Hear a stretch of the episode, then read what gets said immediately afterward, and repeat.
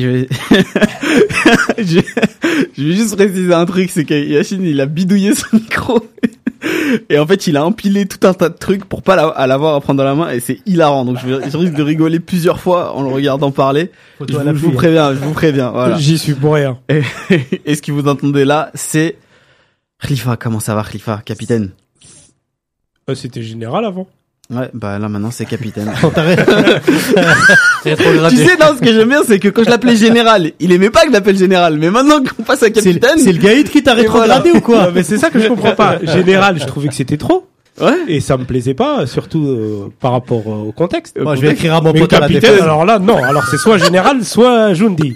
Je vais écrire à mon Commandante. Commandante. On va garder le général alors si tu préfères. On a un programme très chargé les amis, Made in Algeria, euh, le Focus Fennec sur Tarat, l'invité de la Redrac qui sera Stanislas euh, Frenkel qui est un, un, un historien du football. Euh, Il y a une jolie petite euh, expo à l'Institut du Monde Arabe qui va arriver. Euh, Walid, euh, normalement, t'as été, as été ce matin, il me semble, C'est ça. Ouais, euh, pour Ultimo. Diaz. Euh, bon, on donnera un peu la parole sur ça. Tu nous, tu nous, tu nous diras ce que t'en penses. Euh, le débat de la Reda qui portera sur le casse-tête de Belmadi, le milieu récupérateur, le gardien. On en, on en discutera en profondeur. Le journal de la Cannes parce qu'elle approche à grands pas et qu'on va devoir rentrer euh, dans le bain. Et on parlera de la fin de saison des Verts. On évoquera plusieurs euh, joueurs. Et avant de finir avec les infos en vrac tranquillement.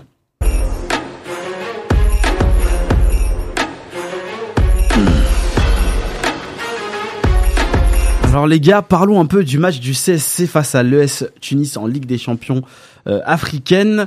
Euh, quelles sont les chances euh, pour le CSC euh, pour le retour, sachant que je précise, ils se sont inclinés euh, 3 buts à 2 donc à domicile. Ouais. Avec un but de Belaïli sur penalty euh, pour démarrer le match. Euh, Constantine n'avait pas beaucoup perdu ces derniers temps et puis on louait quand on avait eu l'entraîneur à l'antenne, on disait que c'était quand même pas mal. Il avait réussi à remonter en championnat, à former un groupe euh, qui paraissait compétitif. Dès que le niveau s'est élevé, euh, voilà quoi. Le résultat est difficile. Moi, je dirais, euh, c'est vraiment l'inexpérience du CSC, tout simplement, à ce stade de la compétition. Euh, sachant que c'est notre dernier représentant cette année en Coupe africaine. Ouais.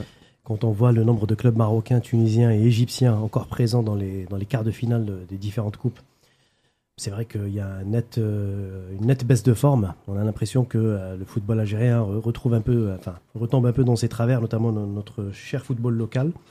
Bon, euh, en- en- indépendamment de cela, disons que le CSC a perdu deux matchs à domicile cette année en Coupe africaine. C'était contre des clubs tunisiens. Donc le club africain et cette fois-ci, ben, un cran plus, plus haut, le, le, l'ES Tunis. Ça veut dire ce que ça veut dire. Ça veut dire tout simplement que face aux voisins, ben, on a toujours du mal à, à passer dans des tours euh, avancés de, de- de différentes coupes continentales. Bon, je vais pas mettre ça sur le dos quand même de, de Lavagne ou, euh, ou, euh, ou du- ou de l'équipe en général. Franchement, j'ai bien aimé cette équipe du CSC. Elle est revenue deux fois au score. A- Ouais, ouais, ils ont du caractère. ils ont du caractère. Après, c'est pas question d'entraîneur, c'est question que voilà, le niveau est élevé. Moi, Ouais. moi, je- quand j'ai vu le, le match, la première mi-temps, je me suis rappelé ce qu'a dit Melmati à la mi-temps du match contre la Tunisie. Bah voilà, on est dedans. Là, c'est là, on joue plus, on est face à des grands joueurs euh, Tout à fait. entre guillemets, hein, même si Walid est éthique, mais euh, dans le sens où c'est du haut niveau, c'est du haut niveau des joueurs expérimentés, euh, une histoire euh, au niveau du club. Bah voilà, c'est c'est- Bon, c'est- plus que ça, après, je pense même qu'on voit que le, le CSC, euh, après l'impulsion qu'a suscité l'arrivée de Denis Lavagne et, et la série de victoires qui a suivi, rentre un peu dans le rang. Si je me trompe pas, mis à part la qualification en coupe contre le MCO, ça fait à peu près un mois qu'ils n'ont pas gagné. C'est vrai, ils sont, ils sont un peu en baisse de forme. Mais d'ailleurs, face au MCO, ils sont passés grâce au tir au but, Ouais. mais sans gagner aucun des deux matchs. Donc effectivement, ils sont dans une mauvaise série en matière de... de- de- je crois qu'ils sont sur une série de 7 matchs sans victoire, toutes compétitions confondues. Ouais. Ce qui veut dire que le CSC, effectivement, est sur une, camp- une- sur une pente descendante. Mais en, en dehors de ça, le troisième but de l'EST, je pense qu'il y aurait pu y avoir une un petit enjeu de position au départ. Mais bon, je pense qu'au vu de l'action, l'arbitre a estimé que euh, le deuxième attaquant n'était pas, euh, ne faisait pas partie de, de l'action, mais on va pas, on va pas pinailler sur ça. Tunis a été très, très fort et efficace sur, sur les balles arrêtées. Et par la même occasion, le gardien Rahmani, le gardien prometteur du CSC, s'est blessé à la main, malheureusement donc à la 76e minute. Et apparemment, il serait out jusqu'à la fin de la saison. Donc souhaitons-lui un prompt rétablissement, Inch'Allah. Ça va être dur avec le gardien Osmani. C'est un jeune gardien euh, remplaçant euh, du CSC. Bon ben euh, pourquoi pas au match retour. euh, espérons que le CSC jouera son va-tout, mais bon, c'est vrai que là c'est quand même mal engagé donc ces trois buts à domicile. Yacine, t'as quelque chose à dire sur la rencontre ou pas du tout? Non, pas forcément. Après, c'est vrai que sur les, les- les résultats africains des dernières années, on voit que dès, dès que ça devient des matchs un peu coup près, on est en difficulté. Que ce soit le CSC cette année, mais les autres avant aussi. Euh, mais ce serait bien que pour une fois, euh, on, aille, à Tunis avec, euh, avec une autre mentalité, en se disant que c'est possible. Après, euh, ça reste un match de foot. Sur un match, il peut tout se passer. Et qu'on y croit un peu plus, parce que j'ai un peu l'impression qu'il y a certains endroits où on va, notamment à l'extérieur, euh, plus généralement, où on y va un peu défaitiste. En gros, si on y allait déjà dans les phases de poule, hein, si on fait un nul, c'est déjà bien, etc. Ce serait bien qu'on qu'on redevienne un peu plus conquérant, qu'on y croit plus, parce que, parce que bah, le football, c'est aussi beaucoup dans la tête. Et, euh, quand on aborde les matchs, on se dit, ah, ça va être difficile, c'est compliqué, ah, Tunis, c'est trop fort, ah, c'est au-dessus. Effectivement, on part déjà avec euh, 50% de, de, de chances de, de perdre le match. Euh, voilà, de toute façon, ils ont perdu, ils ont perdu. Maintenant, il faut y aller pour essayer de, de faire le maximum, et puis il se passera ce qui se passera. Mais il faut arrêter, je pense aussi de. Alors après, c'est vrai que le niveau, il est, il est, il est, il est- c'est compliqué en ce moment. Mais, euh, mais je pense qu'il faut déjà avoir une autre attitude, et, euh, c'est, pas ce qu'on voit sur les matchs, notamment à l'extérieur. Les amis, on passe maintenant au championnat et on va parler de l'USMA. Alors l'USMA, on en parlait il y a quelques temps pour dire ils sont bien devant, euh, tranquilles, sur un fauteuil, ils vont finir la, la saison pépère. Et puis on se rend compte que là, il n'y a plus que 5 points qui séparent l'USMA de son premier dauphin qui est la GSK. Est-ce que les, les surtout le Paradou qui pousse. voilà. Est-ce que les vicissitudes de, de Haddad sont en cause euh, pour euh, pour le club de l'USMA et est-ce que l'USMA peut réellement perdre le championnat euh, cette saison? Ben euh, disons-le, euh, il y a pas le jingle aujourd'hui, euh, Khalif? Le tien? Bah oui, Non. bah quand même, c'est ma chronique là. Non, Non. je sais, mais Non, non, mais euh, disons que disons que par rapport à- au championnat de Ligue 1, généralement, c'est vrai qu'on disait que l'USMA euh, caracolait en tête depuis euh, depuis quasiment le début de la saison jusqu'à la 20e journée. Là, on remarque depuis quand même 4 matchs, voire 5 en championnat, que l'USMA est en train de patauger un peu au classement. Mais la JSK derrière n'en profite pas. Donc, ce qui laisse à l'USMA quand même 5 points d'avance, ce qui n'est pas rien, à 5 journées de la fin. Bon, pour répondre à ta question, Yaya, oui, Mm. bien sûr, l'USMA peut perdre le titre aujourd'hui. Bien sûr, parce que le Paradou revient en force, même s'ils ont perdu le dernier match à Borch. Borch qui jouait son maintien, donc forcément, euh, ça a été un peu difficile. Mais 5 points d'avance ce- simplement sur les deux, euh, sur euh, la GSK et le Paradou, bien sûr que l'USMA peut perdre le titre. Sachant que l'USMA, il lui reste encore des matchs euh, importants à jouer en fin de saison. Ça va pas être des matchs faciles, hein, euh, notamment face au CSC, j'en oublie un autre, ESS. euh, face à l'ESS aussi. Euh, bon, il y a Medea aussi qui joue son maintien, donc ça, ça sera, ça sera pas un match facile, même si c'est à domicile. Il y a le MC aussi qui joue son maintien, même si c'est à domicile, ce sera pas facile. Donc j'ai envie de te dire, l'USMA, euh, attention hein, à la fin de saison. Par contre, ils ont quand même un petit matelas de sécurité. Disons que 5 points, ça veut dire qu'en gros qu'il ne faudrait pas qu'ils perdent plus de deux matchs s'ils veulent terminer la saison euh, quasiment champion. Alors par rapport à Haddad, est-ce que ça a de l'influence? Je pense que oui, mais en partie. Pourquoi? On a vu par exemple Shafai qui a demandé, euh, qui a demandé ses papiers la semaine dernière, avant l'entraînement, et qui a quitté l'entraînement précipitamment. Alors on ne sait pas pourquoi, sachant que Khalif, euh, qui connaît bien Shafai d'ailleurs, Shafi'i. Euh, Shafi'i, c'est un, gars de l'USMA, c'est un, un pion, c'est cadre de l'USMA depuis un certain nombre d'années, international sous Madjer. Et je trouve que sa dernière réaction, justement, laisse augurer quand même qu'il y a un petit peu du rififi à l'USMA. Le limogeage de Thierry Froger, que moi je n'arrive toujours pas à comprendre, c'est rare d'ailleurs qu'il l'a réuni en conférence de presse, et ils ont euh, dit euh, en toute franchise que c'était d'un commun accord et que Thierry Froger devait partir. Moi, je comprends pas. Peut-être que le style de Froger ne plaisait pas, peut-être que l'USMA ne jouait pas forcément le football champagne, mais avec Froger, il y a eu quand même des résultats cette année. Et l'USMA euh, est première. Il y a qu'en Algérie où on voit. Non, mais mettons les pieds dans le plat. Oui, mais une équipe Mettons première. les pieds dans le plat. on limoge l'entraîneur. Haddad qui est arrêté à la frontière tunisienne. Non, Haddad le frère, pas, Ouais, le, mais- pas le boss de l'USMA. Ouais, mais attends, Oui, attends, attends, oui, attends, oui, attends. oui, oui. Oui, on est d'accord. Il y a le général qui remet les choses Non, en place là. so- soyons Oui. clairs. Non, non, Euh, je veux dire, voilà. Faut, faut préciser La les direction de, de l'USMA, ça part en vrille. Oui, mais c'est Rebouh qui, qui est en train de, de quitter le, le- Qui a poste. quitté la FAF. Oui, le poste de la FAF. Pas encore, Khalif. Il n'a pas encore entériné. On n'a pas encore entériné sa démission. Ah, ça va oui, pas- ça va ça, pas oui, tarder. certainement, oui. Avec Mais la famille Haddad Oui. Et au-delà de ça, au-delà de la famille Haddad, il y a les oligarques Oui. qui étaient. euh, Kouninaf, par bah, exemple. par exemple, Oui. mais euh, le- tous, enfin. et- Bah, je te pose la question, euh, Khalifa, est-ce que c'est la, c'est la fin euh, des oligarques dans le football Bah, algérien qui se dessine avec tout le mouvement qu'il y a dans le l'USMA, pays? ces derniers temps, on disait enfin un, un club euh, structuré. On sent qu'il y a un actionnaire fort. Alors c'est privé, c'est un monsieur qui qui, qui, qui a fait les- aussi des affaires. euh, c'est familial. hein. Mhm. On s'est dit bon bah voilà, c'est peut-être la solution au football professionnel, euh, à l'image d'un Jean-Michel Aulas qui au début a mis des sous euh, dans son club ou, ou d'autres. Euh, c'est peut-être la le- le- la façon d'avoir des clubs professionnels structurés pour bien démarrer en fait. Mm. Et en fait, on s'est aperçu que bah on- enfin le risque c'est ça, c'est que si demain Haddad toute la famille Haddad se retrouve malmenée financièrement et euh, politiquement, qu'est-ce que ça va que, que qu'est-ce que va devenir l'USMA? Bien sûr, mais ça veut pas dire Et que vont devenir les autres clubs professionnels? Bon. Que vont devenir les autres clubs professionnels qui attendaient la venue d'un d'un Haddad euh, local ou, Oui. ou ainsi de suite? Donc quelque part, moi j'ai l'impression que c'est plus grave que ça. C'est au-delà au-delà du fait que l'USMA peut perdre le championnat, c'est aussi euh, bah, Oui, d'un point de vue sportif, oui. de- au- le montage de notre championnat professionnel quoi. C'est voilà. Donc là, tu touches un, point important, c'est le montage. Et le montage aujourd'hui, on le sait très bien, Khalif. Il y a plein de zones d'ombre sur euh, sur la nature des, des sociétés par action de, qui composent l'élite, en tout cas du football. Il y a toujours des questions qu'on peut se poser aussi sur qui ouvre le capital, qui sont les actionnaires de ces clubs. Euh, ça, c'est clair qu'il faut se poser la question. Mais aujourd'hui, c'est vrai que Haddad, pour moi, euh, on va dire, les usines de Haddad continuent de tourner. Euh, ces comptes bancaires, jusqu'à preuve du contraire, n'ont toujours pas été, euh, on va dire, euh, gelés. Bon, j'ai envie de te dire, attendons pour voir. Mais c'est vrai que dans l'immédiat, ça peut peut-être perturber les joueurs de l'USMA un tant soit peu. Mais je ne pense pas que ça puisse perturber les joueurs de l'USMA.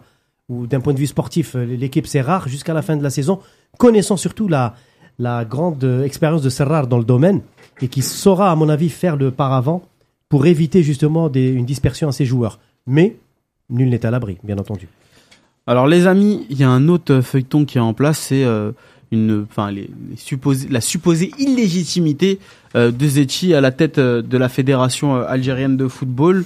Euh, donc des rumeurs euh, qui tombent maintenant. Est-ce que, est-ce que vous y accordez du crédit vous à ce type de, de rumeurs, euh, Wally? Alors, je vais essayer de replacer le- la question dans son ensemble. Ouais. À mon sens, en Algérie, il y a une vague de dégagisme en ce moment qui consiste à dire que tous ceux qui sont entre guillemets connus sont Mm. coupables, de Ouais. fait. Parce que s'ils sont connus, c'est qu'ils ont été validés par un système qui lui est décrié. Mm. Et pour le cas de Zetier personnellement, il est probable que Zetier ait bénéficié d'un certain, certain appui. Moi, je me rappelle notamment des élections à la FAF, euh, je crois un an ou deux avant son arrivée, où il y avait eu une unanimité pour euh, la Brava. Mm. À l'époque où c'était vraiment, euh, vraiment morleur, c'était fermé. Euh, quant à savoir si lui-même, du coup, est euh, issu d'un système de corruption ou pas, je vais même poser, euh, je vais même être un peu provocateur, je suis même pas certain que là soit la question. Moi, ce qui m'intéresse de savoir, c'est est-il compétent ou pas à l'heure actuelle? Est-il compétent ou pas? Et la réponse est oui. Cet homme est compétent, à mon sens. Après, on peut débattre. euh, Non, non, c'est je pas. dis. Moi, je suis pas d'accord avec toi. Dans le, quand tu dis euh, est-ce qu'il est issu d'un système de corruption et ça me pose pas de problème? Non, non, Bah, c'est si, pas, non, non, c'est ça- pas ce que je dis. Non, non, attention. Ça doit poser problème. Alors, ça n'est même je s'il est compétent. En Algérie, il y a, je pense qu'il faut y aller progressivement et par étapes et donc être structuré et d'abord dans un premier temps commencer par s'en prendre à ceux qui ne sont pas compétents et qui exercent un poste à compétence. Dans le cadre de ceux qui sont emmenés à exercer des positions à compétence et qui en ont mais qui sont arrivés du coup par des moyens illicites, c'est un autre débat. Je pense que là-dessus, évidemment, il n'est pas normal qu'ils soient arrivés à de tels postes par un moyen euh, illicite et immoral. Là-dessus, je pense qu'on sera tous d'accord. Mais simplement, je pense qu'il faut y aller progressivement, graduellement, et s'en prendre d'abord aux incompétents. Je vais vous donner un exemple très simple. Il y a eu le syndicat de la diplomatie en Algérie qui avait euh, déclaré grève il y a de cela 6 ans ou 7 ans, je crois, parce que justement, ils expliquaient que des personnes étaient nommées supérieures et que ces 10 supérieurs étaient bien moins compétents qu'eux, mais bon, voilà. Et c'est ce système-là auquel il faut se prendre, auquel il faut, il faut que l'on attaque en, en premier. Simplement, moi je propose juste, non pas de valider du coup ceux qui sont arrivés par la fraude, mais simplement d'y aller graduellement. Moi, je- Y a-t-il une réaction euh, sur euh, le cas euh, De Zetchi ou pas du tout? Le problème, c'est que euh, j'ai l'impression qu'on prend le foot un peu en dehors de la société, comme si c'était un élément euh, à part de tout. Mmh. Sauf qu'il est en train de se passer des choses en Algérie. Mmh. Les gens sont en train de, de- de se révolter. Alors, je dis pas se réveiller, parce que je pense qu'ils avaient conscience de beaucoup de choses. Mmh. Ils sont juste en train d'en avoir marre. Et, euh, et le foot, il va pas, il va pas passer à côté. Parce que le foot, c'est dans tous les pays, ça a toujours été le reflet de la société. Et l'Algérie, encore plus, parce que c'est quand même euh, le sport qui a fait partie de, de toute l'histoire du pays, avec l'indépendance, etc. L'équipe du FLN, voilà, etc. Ça a toujours été Mhm. un point, un élément central de la vie politique finalement de l'Algérie, Mhm. euh, indirectement et, et directement avec l'équipe du FLN. Euh, voilà, et, et moi je pense que finalement, c'est euh, alors c'est toujours mauvais parce que ça vient dans un engrenage de suspicion de tout en fait. Et il n'y a pas de preuve. Aujourd'hui, il y a des choses qui vont sortir un peu dans tous les sens et on le sait comment ça va se passer. Mais je pense que ça peut être un bien. Et, et je reviens sur l'histoire de l'USMA et l'histoire de- des, des oligarques. Euh, Qu'est-ce qu'on a fait finalement de tout l'argent qu'on a dépensé depuis 20 ans dans le football? Rien. C'est-à-dire qu'on a acheté des pseudo-brésiliens de quatrième catégorie, qu'on a payé des, centaines de milliers de dollars qui étaient nuls. Euh, on n'a pas structuré notre football. La fédération, avec les deux Coupes du Monde, elle a récupéré de l'argent. Il est où? On en a fait quoi? Qu'est-ce qu'on a construit? Qu'est-ce qu'on a, a essayé de faire pour faire avancer les choses? Donc finalement, moi je me dis, c'est très bien. Voilà, c'est très bien parce que ça va peut-être euh, faire prendre conscience des choses aux gens. Euh, tous ces gens qui sont venus mettre de l'argent dans le football, euh, eh ben, ok, peut-être ça a servi à un moment donné, mais quand on voit les résultats, ça a finalement pas servi à tant que ça. On a gagné quoi au de Coupe d'Afrique depuis 15 ans Voilà. Euh, je parle au niveau des clubs. Mais on partait d'où aussi, hein, C'est a important. C'est vrai, mais euh, dans les années 90, la JSK, c'était quand même un club phare. C'est-à-dire que quand on, a, quand on affrontait la JSK dans les années 90 en Coupe d'Afrique, les clubs adverses avaient peur. À un moment donné, on venait en Algérie, les clubs adverses n'avaient plus peur. Moi, j'ai assisté à des grandes comptes de Coupe d'Afrique au début des années 2000, où les équipes venaient jouer sans crainte. Il y a 15 ans, 20 ans, elles venaient pas sans crainte. Elles savaient que c'était compliqué de jouer en Algérie. Et, donc, tout cet argent, on en a fait quoi? Et ben finalement, peut-être que ça va ouvrir les, yeux aux gens, peut-être qu'on va structurer différemment, peut-être qu'on va prendre conscience que euh, jeter de l'argent comme ça, ça mène à rien. Et peut-être que, ouais, effectivement, la révolution, elle est, dans tous les domaines du pays aujourd'hui. Et que, enfin, on va peut-être se décider à servir de la jeunesse, à construire des choses. Voilà, moi, c'est ça que j'espère aujourd'hui, parce que finalement, tout ça, si c'est juste pour lancer des rumeurs, il n'y a, pas- y a pas de réel intérêt à dire un tel, la corruption, et lui, il a été placé par ci, par ça. Euh, finalement, ça reste que des paroles en l'air. On n'a pas de preuves. Mais si ça sert à quelque chose pour enfin structurer, voilà, on, on voit encore avec l'équipe nationale, l'équipe nationale, les joueurs locaux, ils sont où? Voilà, c'est- C'est qu'on n'en a pas ou c'est qu'on est trop faible? Les résultats en Coupe d'Afrique ne donnent pas forcément tort au fait qu'on ne prenne pas de joueurs locaux. Euh, et encore une fois, moi, je n'oppose pas les locaux euh, aux, aux- aux joueurs qui jouent à l'étranger ou qui sont, enfin, qui, ont- qui sont nés à l'étranger. Parce que pour moi, s'ils sont algériens, ils sont algériens, stop. Donc voilà, donc moi j'espère juste que ça, et en fait le truc c'est d'imaginer que le foot c'est pas en dehors de la société. Voilà. Et quand on aura compris ça, bah, je pense qu'il y a des choses qui peuvent avancer, et je pense qu'il y a aussi les moyens euh, de faire de belles choses en Algérie avec, avec le potentiel qu'il y a.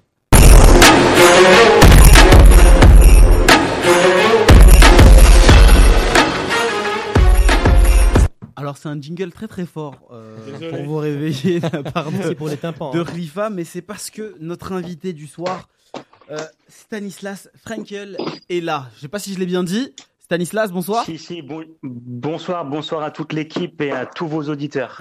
merci. Bonsoir, Comment ça va Stanislas? Très bien, merci et vous-même? Ça va très bien, merci. Alors pour ceux qui vous connaissent pas, vous êtes euh, historien euh, du sport et vous allez animer euh, prochainement une conférence avec Nordine Kourichi à l'Institut du monde arabe. Est-ce que vous pouvez nous en dire un peu plus? Oui, tout à fait. Donc, alors cette conférence aura lieu le vendredi 12 avril à 14h. Elle est libre, elle est gratuite. Venez nombreux. Et elle portera sur la place et l'histoire des footballeurs professionnels immigrés en équipe nationale algérienne. Et Dieu sait qu'il y a beaucoup de choses à dire. Et je crois que vous étiez un petit peu en train d'évoquer le débat. Euh, Et hum, on a pas mal de choses, donc depuis, bah, depuis les années 80, avec euh, une place qui a bougé, qui a changé. Et Nordin Kourichi est bien placé, il me semble, pour en parler, puisqu'il a vécu euh, à la fois en tant que joueur et en tant que sélectionneur adjoint tous ces débats hein, de l'intérieur. Alors euh, justement, avant de, de, de- de parler de ces, pro- ces projets-là, vu qu'on était un peu dans le, dans le débat et vu que vous êtes historien et spécialisé euh, euh, aussi dans le football euh, algérien, est-ce que vous pouvez nous expliquer un peu ce qui était déjà en train d'expliquer Yacine il y a quelques instants. En quoi le football algérien et la société algérienne sont liés En quoi le football et l'évolution de la société ont une corrélation similaire? Bah, je vais, vous connaissez très bien l'exemple de l'équipe du FLN. Ça, c'est un exemple formidable, fondateur pour euh, la nation euh, algérienne, en tout cas, qui a, bien été utilisé après 62. Et puis, bah, football, football et politique, sport en Afrique, sport en Algérie. Évidemment, les liens sont très forts. Les, les liens, le fait que, bah, je sais pas, un exemple, Coupe d'Algérie, on, voit des présidents de la République qui viennent euh, successivement remettre le, le trophée, comme voilà, comme un symbole très fort. On voit aussi tout ce qui s'est passé dernièrement là avec tous ces slogans de supporters, l'implication des supporters dans cette vague pacifique euh, qui est en train de, chambouler l'Algérie. Donc vous voyez, les, liens sont, très forts. Euh, voilà, les liens sont très forts, il me semble. Je pense, qu'on peut remonter même avant, euh, le FLN parce que finalement les premiers clubs algérois qui se créent, c'est aussi un peu une façon de, ce qu'on appelait les indigènes, de, combattre un peu le, colonialisme. Euh, Bien sûr. donc ça remonte déjà même avant le FLN. Ah ouais, non, mais je vous remercie de, préciser cela. Donc, on avait à l'époque coloniale une structuration classique, schématique entre deux types de clubs, les clubs musulmans et les clubs européens. Ce qui ne veut pas dire que des joueurs musulmans n'aient pas joué dans les gros clubs européens. Hein. Il y en a beaucoup, même dans l'équipe du FLN. Et on voit bien que c'était un moyen, que c'était des foyers du nationalisme algérien, tous ces clubs. Euh, vous pouvez parler du Mouloudia en 1921, mais il y en a eu d'autres où on apprenait bah, des cours d'arabe, des cours d'histoire. Euh, donc il y a eu beaucoup le sport. Et un exemple qui n'est pas assez cité, mais peut-être que les grands-parents de certains de vos auditeurs pourraient en parler, c'est le scoutisme aussi. Le scoutisme a eu un rôle très fort en Algérie avec la création du mouvement scout musulman algérien en 1935. Ouais, ouais. Donc voilà, donc en tout cas sur le foot, pour revenir là-dessus, euh, on a vu, alors je, voilà, il y a eu des rapports de renseignements, des matchs très très tendus hein, dans les années 50, où il y avait les renseignements généraux qui étaient là, qui surveillaient, qui observaient, avec euh, des envahissements de, de terrain, et à tel point qu'il y a eu une saison où le, une saison en 56, en 1956, où le championnat a dû s'arrêter à cause des tensions euh, intercommunautaires. Les amis, est-ce que vous avez des questions pour notre invité du soir? Toi, Walid qui a, qui a, assisté euh, un peu à, oui, alors, ce matin. Alors tout d'abord bonsoir. Euh, j'ai eu la chance ce matin d'être invité à, l'avant-première de, l'exposition du coup dédiée au football dans le monde mhm. arabe à, Lima. Et bon, il y avait de nombreuses divisions consacrées, l'une consacrée par ailleurs au FLN. Et j'aimerais vous interroger sur la partie relative aux ultras justement que vous venez de soulever. C'est-à-dire que, bon, j'ai cru voir euh, une mention en toute fin de partie, euh, c'est-à-dire qu'il y a un descriptif relatif aux ultras, et à la fin, il y a une toute petite phrase qui renvoie à Bouteflika, parce que j'imagine que c'est un petit peu trop récent pour avoir été prévu euh, mhm. bien à l'avance. Et j'aimerais avoir votre propre regard à vous. alors, sachant que la contestation du pouvoir politique dans le, dans le mouvement ultra ne date pas d'aujourd'hui, évidemment, et j'aimerais savoir, selon vous, en quoi le mouvement ultra aurait été un déclencheur potentiel, tout du moins, euh, des, mouvements des mouvements récents que l'on a vus en Algérie alors, je, voilà, il faut rester euh, modeste. Je ne suis pas du tout un spécialiste de cette question. Euh, je vous dirais plus vraiment mon, corps de métier. En revanche, ce qui est important, il me semble, c'est que dans un pays où il était interdit de manifester, mais ça, vous le savez mieux que moi, le stade, c'était un des seuls espaces, espaces où on pouvait se rassembler. Et puis, depuis des années, des dizaines d'années, manifester son opposition au pouvoir. Bon, moi, moi, modestement, je me suis plus intéressé à l'histoire des footballeurs professionnels et beaucoup moins à l'histoire du mouvement, euh, du mouvement ultra ou même des supporters. Mais je n'exclus pas de le faire euh, à, l'avenir. Voilà. Donc euh, voilà, c'est tout ce que je peux dire sur sur cette question. Hein. Voilà. L'avantage des, des ultras, en fait, c'est qu'ils ils ont une organisation qui leur permet d'être assez efficaces dans les mouvements de mmh. foule et c'est ce qu'on a vu justement dans les, dans les dernières manifestations où il y avait beaucoup de chants euh, de supporters euh, de l'USMA, du MCA, qui étaient repris euh, dans les manifestations partout dans le pays. Donc quelque part, c'était un peu les, populeux qui, qui, étaient dans la rue s'appuyaient un peu sur l'organisation des ultras bien rodés. que, que bon, voilà. Après, l'inconvénient des ultras, c'est que comme vous le disiez, les stades étaient un élément de, contestation, mais aussi de défouloir, et avec tous les, les aspects négatifs, notamment la violence. Euh, mais on a fait pas mal d'émissions là-dessus. Moi, je voulais vous rappeler, euh, vous, demander par rapport à par rapport à l'exposition, en fait, parce qu'en fait, c'est à Lima, mhm. c'est l'Institut du monde arabe. Alors, nous, les ultras qu'on connaît euh, vraiment, qui ont même mené la danse dans les révoltes euh, arabes, c'était les Égyptiens. Donc, mhm. on, sait bien que vous, vous êtes plus spécialiste, entre guillemets, de l'Algérie. Et, on est différent. On est différent. C'est clair qu'on est différent des, Égyptiens. la façon de procéder, la, façon de, différencier la politique du, football, du mouvement sportif est différente. Et je voulais savoir si en Algérie, justement, le fait que on a l'impression de l'extérieur que tout est politique. Tout est politique. Est-ce que vous ne le ressentez pas, justement, de par vos, de vos études, de vos, de, vos thèses Mais si, si. Si, si, bien sûr, tout est politique. Alors, je ne sais pas sincèrement si c'est euh, spécifique à, l'Algérie. Il faudrait vraiment faire une approche comparative au Maroc, Tunisie, euh, Égypte, et puis aussi Afrique noire, Cameroun. En tout cas, ce qu'on voit bien, c'est que dans, le cadre de cette politisation du football, hein, le sport africain est, un sport extrêmement politisé. Corruption, il y a encore des, articles qui sont sortis, là j'ai vu tout à l'heure sur la Gazette du Fennec. Corruption, reconnaissance de corruption, trucage des matchs, euh, violence dans les tribunes.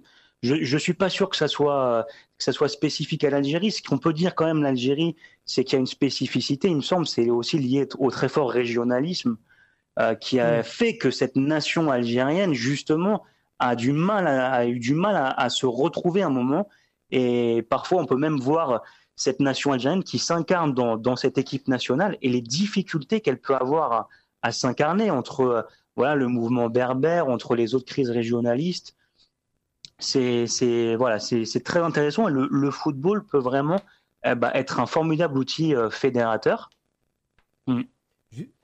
Justement, Stanislas, on a constaté ces derniers temps malheureusement, notamment ces dernières années, que le football parfois était un, outil de, division. On a vu plusieurs phénomènes de violence entre euh, deux villes qui s'affrontent.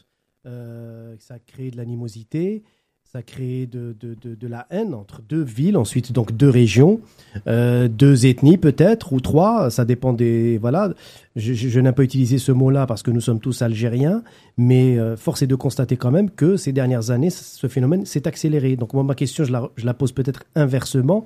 Est-ce que vous ne pensez pas justement que le mouvement actuel va peut-être contribuer à assainir ou du moins proposer un début d'assainissement de ce football algérien qui est gangréné justement par ce même système honni par le peuple.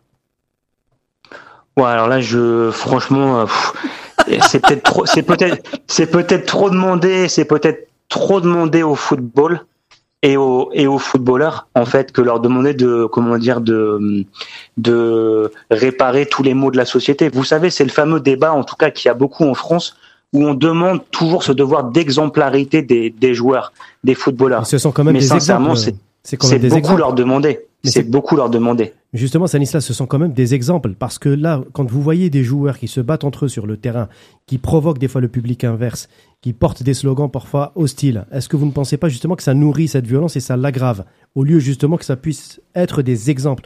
Moi, je vous dis ça parce que par expérience, je sais qu'en Algérie, le football est vraiment un vecteur de euh, de société. C'est le seul euh, lieu quasiment aujourd'hui qui regroupe tous les mots sociaux, où tous les jeunes peuvent exprimer leur ras-le-bol et leur euh, mm. détestation du système.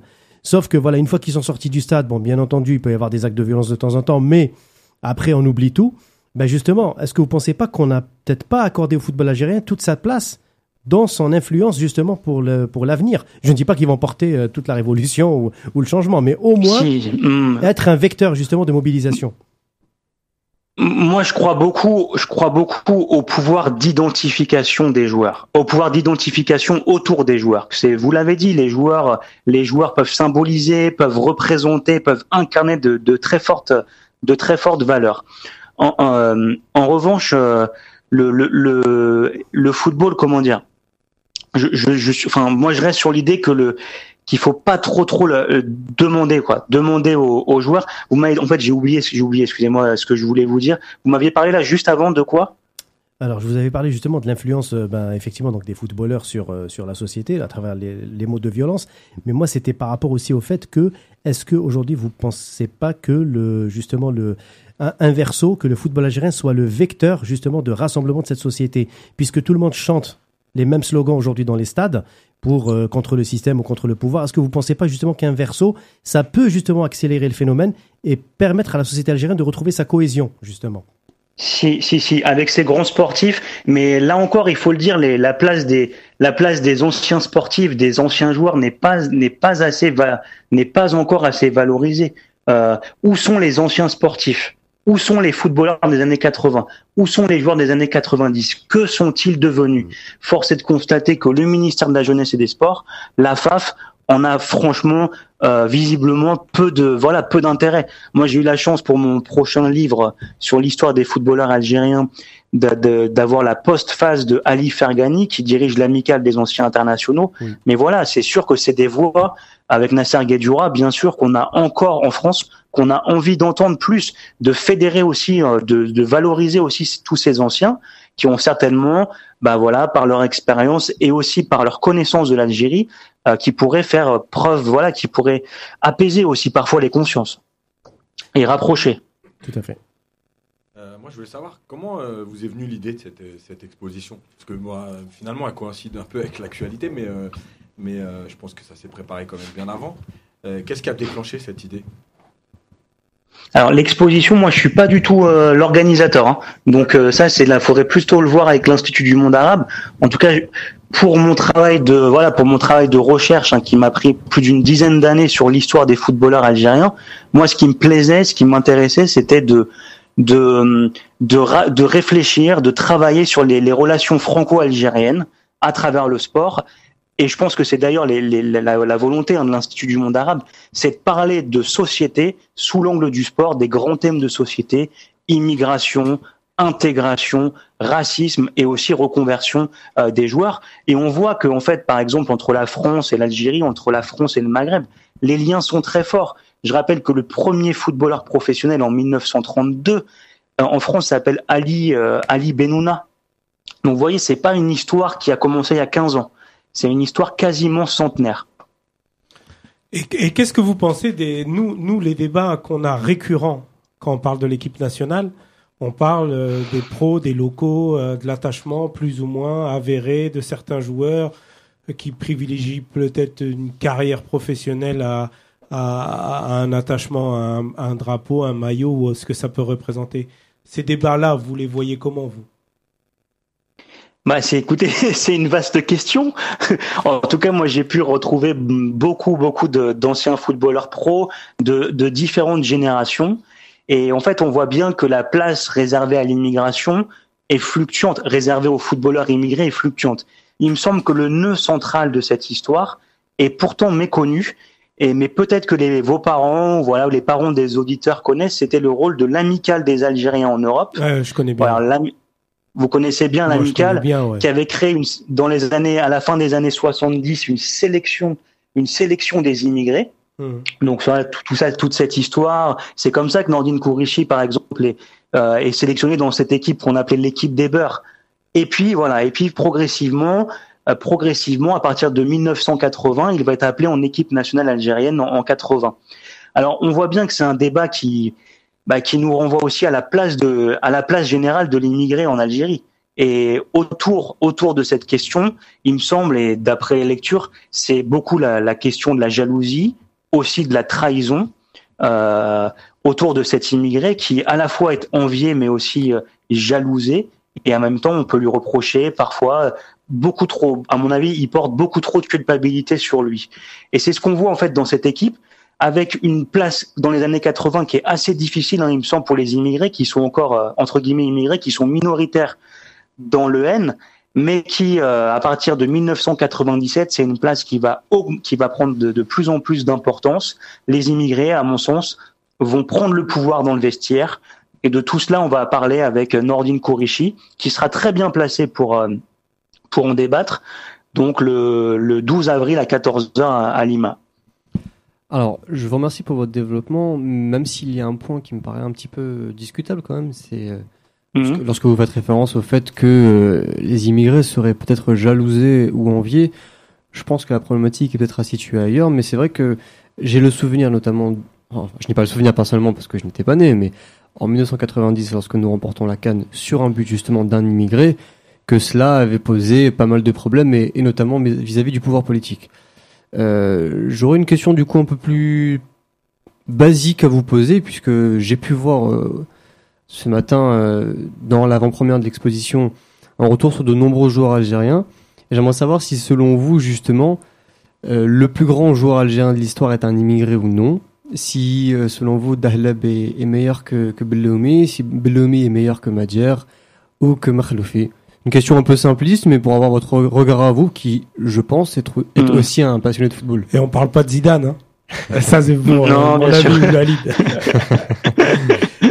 Alors peut-être euh, pour rebondir sur ce que vous avez dit sur euh, la Cannes, moi j'ai la chance de bien connaître Shérif Oudjani puisqu'il vit, il vit et travaille comme moi dans le nord de la France. Et Shérif me disait, mais ça fait 15 ans qu'il m'a raconté cette anecdote, quand il marque le but, après à la réception au club des Pins, il entend une, réception, une, réflexion très désagréable à son encontre, très désagréable. Alors euh, voilà, donc donc voilà, ça n'a pas été simple pour lui, mais je pense que les choses se sont débloquées pour le. Laquelle de réflexion, si ça n'est pas vulgaire? Il me semble que c'était, euh, si ça avait été un joueur euh, de chez nous, ça aurait été encore mieux. Alors qu'il venait de marquer le but. Ouais. donc voilà, une, une, une fête un peu gâchée. voilà. Et hum, et puis bon, euh, après il y a eu la décennie noire, il y a eu le blocage. En 97, les immigrés euh, reviennent progressivement euh, avec des entraîneurs immigrés aussi. Ça c'était nouveau, hein, avec les Sanjak et autres. alors pour vous répondre, il me semble quand même que le plus grand footballeur algérien de tous les temps, ça reste le grand Rachid Mekloufi, mmh. meilleur buteur, un des meilleurs buteurs de Saint-Étienne, sept titres de champion de France, international français euh, avant l'équipe du FLN. Il me semble qu'il n'y a pas, de débat en fait là-dessus. C'est bien Mekloufi et Aimé Jacquet ou Jean-Michel Larquet le dit souvent. C'est lui qui était notre maître, c'est lui qui nous a tout appris.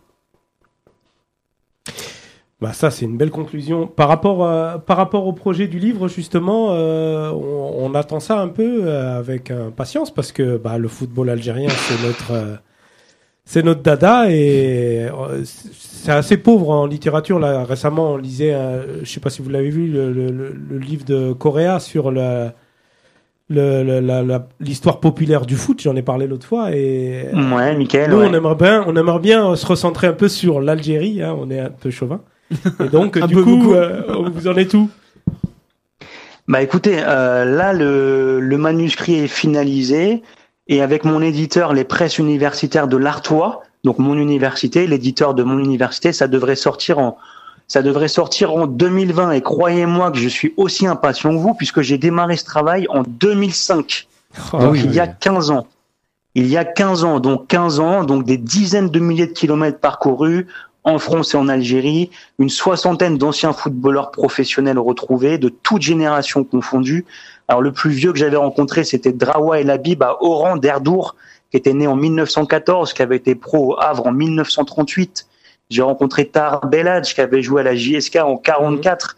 Et le et à la JSK, je l'ai rencontré dans un petit village au-dessus de Tizi Ouzou. Il y a eu aussi, alors voilà, donc ça c'était les plus anciens.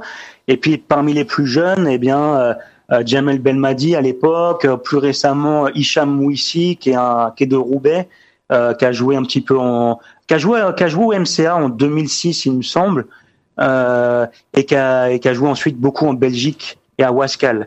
Voilà, donc vous voyez, donc une analyse vraiment intergénérationnelle sur plusieurs générations de, de, de footballeurs, de joueurs, des histoires différentes, des histoires d'Algérie, des histoires de France et des histoires d'immigrés, euh, aussi passionnantes les, les unes que les autres. Il y aura un index de 1500 personnages du foot et des portraits à peu près de 400, 400 euh, joueurs. Une Bible. Pardon? J'ai dit une Bible en fait, c'était pour conclure.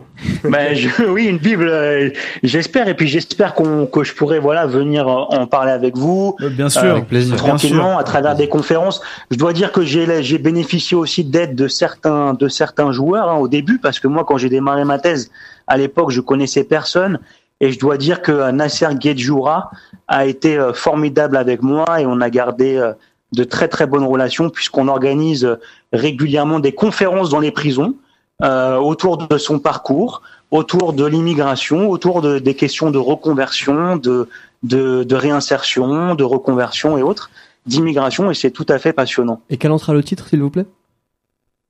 Le titre, alors bah, pour l'instant c'est une surprise. Ah. Je, vous, je vous en reparle prochainement si vous le voulez bien. D'accord. On, on- on le mettra en une à la Gazette. hein. Ah ouais, j'espère, j'espère, et puis euh, j'espère voilà qu'on aura l'occasion de se rencontrer, ce sera un, un grand plaisir. Mais on vous accueille euh, quand vous voulez euh, sur le plateau de C'est vous l'expert avec grand euh, plaisir. Bon, ramenez quelques exemplaires hein, pour qu'on puisse. euh, Bon, peut-être qu'on en aura déjà. On ira l'acheter pour euh, soutenir le projet. Oui, bah, vous pouvez compter, vous pouvez compter sur moi. Merci beaucoup euh, Stanislas et puis et puis à la prochaine et, euh, et on invite euh, bien évidemment encore une fois nos auditeurs euh, à aller assister à, à cette exposition à l'Institut du monde arabe euh, dont euh, vous assurez une conférence avec euh, Nordine Kouri. Qu'on salue. Merci pour votre accueil et à bientôt, j'espère. Merci. Au Merci revoir. beaucoup. Au revoir, merci à vous.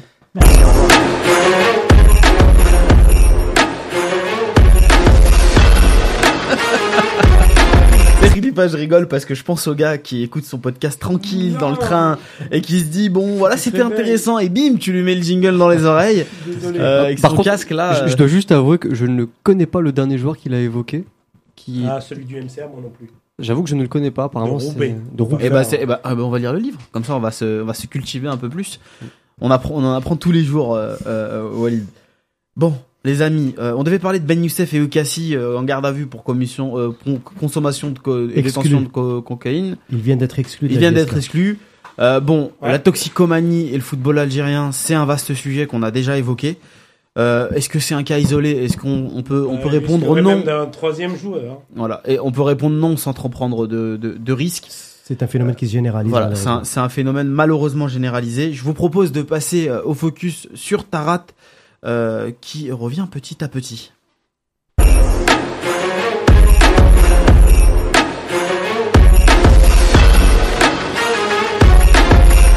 Alors, euh, Lance joue euh, la montée et Tarat est en convalescence. hein. Il revient, il reprend l'entraînement petit à petit. Est-ce que dans ce cas précis, alors que c'était quand même un taulier dans cet effectif, il n'y a pas un risque de reprise un peu trop précipité pour le défenseur algérien Yassine De toute façon, c'est toujours pareil. Après, euh, le problème, c'est que euh, quand tu quand es dans un club qui, euh, qui a des échéances importantes, bah, on va te demander à un moment donné peut-être de revenir plus tôt. C'est toujours le risque de rechute, euh, de pas être prêt. Voilà, après, après, faut voir quels sont, quels sont ses, objectifs. Après, il est payé par un club malgré tout. Mais, mais il y a la canne au bout. Et, je pense qu'il doit faire partie quand même de, de, des, des, des, des joueurs envisagés par Belmadi. Donc euh, après c'est médical, c'est lui qui saura à un moment donné, mais, mais oui le risque il est toujours important parce que parce que quand vous revenez de blessure et que vous reprenez euh, un peu trop tôt, on l'a vu euh, par exemple au PSG avec Cavani, Euh, juste le bout de match qu'il joue contre Manchester, il joue deux minutes et en fait il y a rechute. Donc donc voilà c'est un c'est un risque. Bah c'est à lui de voir un peu ses sensations et puis et puis de pas de pas en fait de pas se sentir forcé par son club de revenir. Je pense que c'est vraiment quelque chose de, de personnel. Les amis Moi, pour Taharat, euh, j'avais dit ici sur ce même plateau euh, que s'il revenait euh, début avril, fin mars, début avril, c'était à mon avis bon pour la Cannes. En deux mois, on peut très bien se refaire. Maintenant, là, il est en convalescence. Donc, on va projeter un retour mi-avril, voire troisième semaine d'avril, au meilleur des cas. Ça veut dire qu'en gros, il va jouer 4 à 5 matchs d'ici la fin de la saison, parce que la saison se termine mi-mai hein, en Ligue 2. Hein. Bon, C'est même pas fin mai, c'est mi-mai. Il, il est possible qu'il joue les barrages, hein, ce qui rajouterait Voilà. quand même 3 ou 4 matchs. Oui, oui, bon, d'accord, oui. S'il joue les barrages. S'il joue pas les barrages, ça fera quand même un nombre de matchs assez réduit. Pour moi, bien sûr, il fait partie des cadres euh, que Belmadi a fait émerger. Euh, sauf que maintenant, derrière, euh, lui, pendant son absence de 3-4 mois, il y a eu quand même l'éclosion de Halish qui est revenu en très grande forme. Faut-il le rappeler encore une fois? Il y a aussi Ben Lamri qui fait une saison euh, très très bonne en Arabie Saoudite et qui euh, vraiment s'affirme comme un cadre de cette équipe nationale. On l'a vu hein, lors des derniers matchs, il a, il a été très bon, Ben Lamri. Rien à dire. Donc euh, à partir de là, les cartes sont redistribuées. Après, ça dépendra aussi du système de jeu de Belmadi. Mais pour moi, Taharat, logiquement, fera partie de la liste des 23. Tout simplement parce qu'on n'a pas d'autre alternative. Il nous manque encore des joueurs à ce poste. Et euh, croisons les doigts pour qu'il revienne en forme et que surtout, euh, bah, il ne se grille pas trop vite.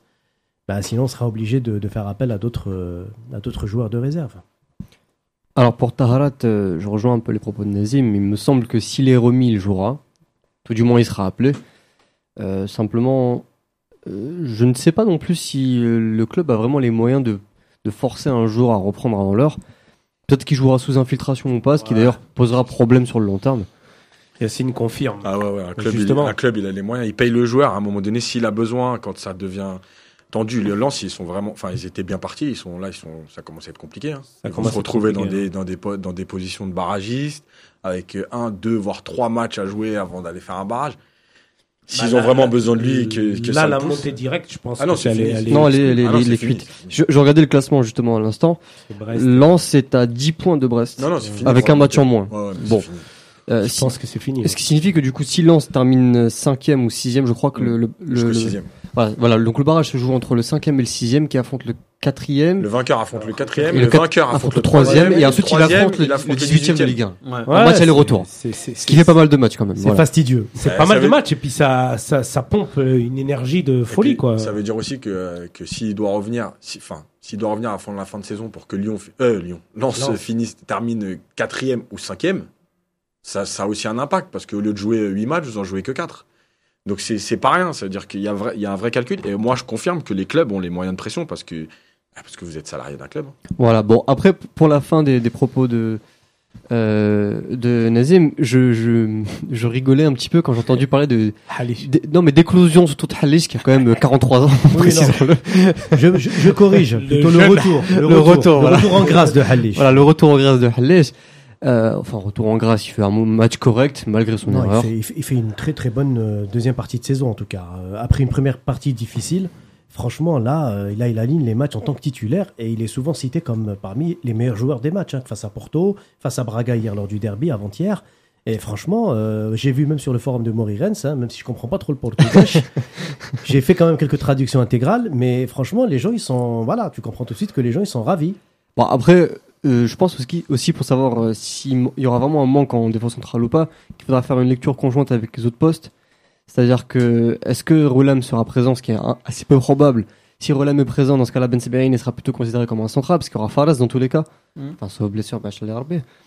Euh, quid de Mendy, sera-t-il présent ou pas? Euh, Ben Lamori, il me paraît probable aussi qu'il y sera. ah bah, Moi je, sûr. moi je parle par rapport aux éléments qu'on a actuellement. Voilà, C'est-à-dire ne revient pas. Donc pour moi, Ben Sebaini, il s'est affirmé comme arrière gauche, même à Rennes. Pour moi, il est, il est en train de, de, de vraiment Kimangolo Samar Blasto comme arrière gauche en équipe nationale.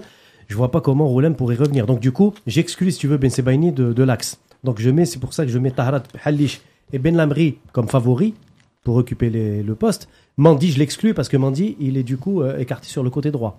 Vu comme un, alors, vu comme un latéral droit par, euh, par, euh, Belmadi. par Belmadi, il avait dit en conférence de presse, il me oui. semble. Mais c'est marrant parce que justement maintenant il est censé avoir deux latéraux droits de qualité, le CFR Atal. Mais est-ce qu'il aurait vraiment les moyens de se passer d'un type qui fait une saison quand même très très très intéressante à, au Betis Séville, qui Il pourrait se passera pas de Mandy. Enfin, Voilà. Je pense pas. Dans le groupe, après, comme titulaire, effectivement, je pense que si Taharate revient à, à un bon, à- en forme, je pense que dans l'esprit de Belmadi, il est titulaire. hein. Vous oubliez l'OCF. Il est devenu un incontournable, Tarat, en, en le- sélection. le CFR Ah bah oui, Vous le pensez je pense que c'est trop tôt. Je pense qu'il revient trop tôt. Ouais. Alors, c'est vrai que tu peux te dire que quand même, faut faire confiance au, au, au staff euh, médical. Je- ils vont, ils- c'est un employé du club, mais c'est quand même un investissement du club. Donc, ils vont Ouais. pas non plus le faire venir pour le faire venir. Mais, Mais si c'est vrai c'était- que. l- Si c'était au mois de septembre, je t'aurais dit oui. Ouais, voilà. En en fin de saison. Voilà, on est en Il y fin a de des saison. échéances importantes. Il y a voilà le risque de le revoir se blesser. Enfin, l'apport est plus important que le risque de le perdre. Pour moi, pour moi, si ça devait se jouer aujourd'hui, on sait que généralement on convoque deux latéraux droits, deux gauches et quatre centraux. Généralement, hein, c'est c'est un peu ça euh, la logique. Pour moi, ce serait Mandi, Taharat, Halish et Ben Lamri dans l'axe. Pourquoi? Parce qu'à Oui. droite, on a déjà deux solutions avec Atal et Lossif. Lossif, euh, s'il continue à faire euh, une saison euh, comme il est en train de faire, et le match qu'il a fait contre la Gambie, excusez-moi du peu, mais euh, Oui, voilà. les- au niveau des latéraux, on a assuré. Voilà. Comme, de nouveau, la, la question que, à mon avis, la clé se jouera sur le poste d'arrière gauche, justement, parce que je suis pas 100% certain que Ben Sebaini soit vu comme un latéral par, par Belmadi. Pour l'instant, il déçoit pas. Voilà. Non, non, bien sûr, il fait une saison qui est très intéressante à, à Rennes. Il a notamment marqué contre, contre Lyon il y a pas si longtemps. Même en équipe nationale, je trouve qu'il fait En des tout cas, matchs, en tout euh, cas, en tout cas, Belmadi là, il doit dire ouf quoi. Après la blessure de Chita, après la blessure de Leghal, euh, je veux dire, avoir un bon l'éclairci Tahrat qui revient plus tôt que prévu, euh, il, il doit dire ouf. Et, et Tahrat, je le vois même intéressant comme demi-défensif, justement. Parce que dans le milieu défensif, on a, on a d'énormes euh, carences. Et on n'arrive pas encore à trouver des doublures. Euh, Ah, mais là, c'est c'est dur. Hein. Il revient de, des ligaments. euh, Tu lui dis euh, de jouer à 6, à mon avis, Oui, déjà oui, qu'il va avoir du mal à retrouver ses sensations en centrale. Ça. Le mettre 6 dans ce contexte-là, c'est un peu bourbier. On passe au casse-tête de Belmadi, les amis.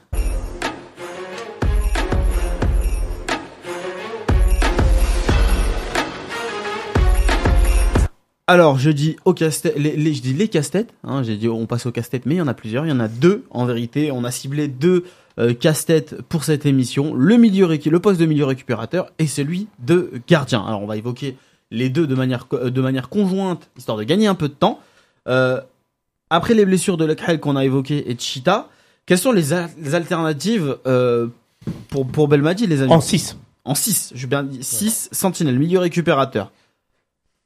Yacine. Bah, J'ai envie de dire que comme d'habitude, euh, pour moi, ça passera par le système parce que de toute façon, ça fait quand même euh, plusieurs émissions Ouais. qu'on le répète.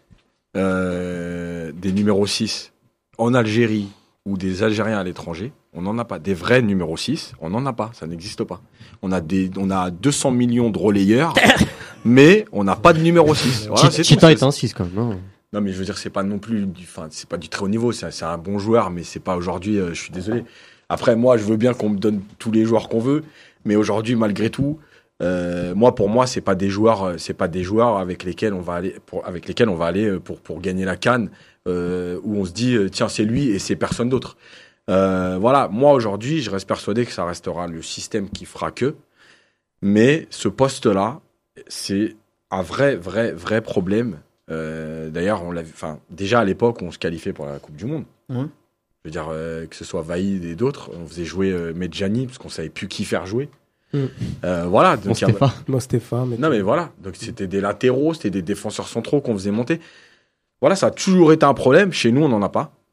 Et je pense que qu'en fait, il faut plus imaginer le système, alors avec 2-6, avec trois milieux, etc. Euh, voilà, ça c'est à lui de voir. Mhm. Mais je pense malgré tout aujourd'hui qu'on n'a pas de vrai 6 où on se dira tiens c'est lui, c'est lui qui va être là, c'est lui qui va pas bouger. Déjà, ce poste c'est réglé.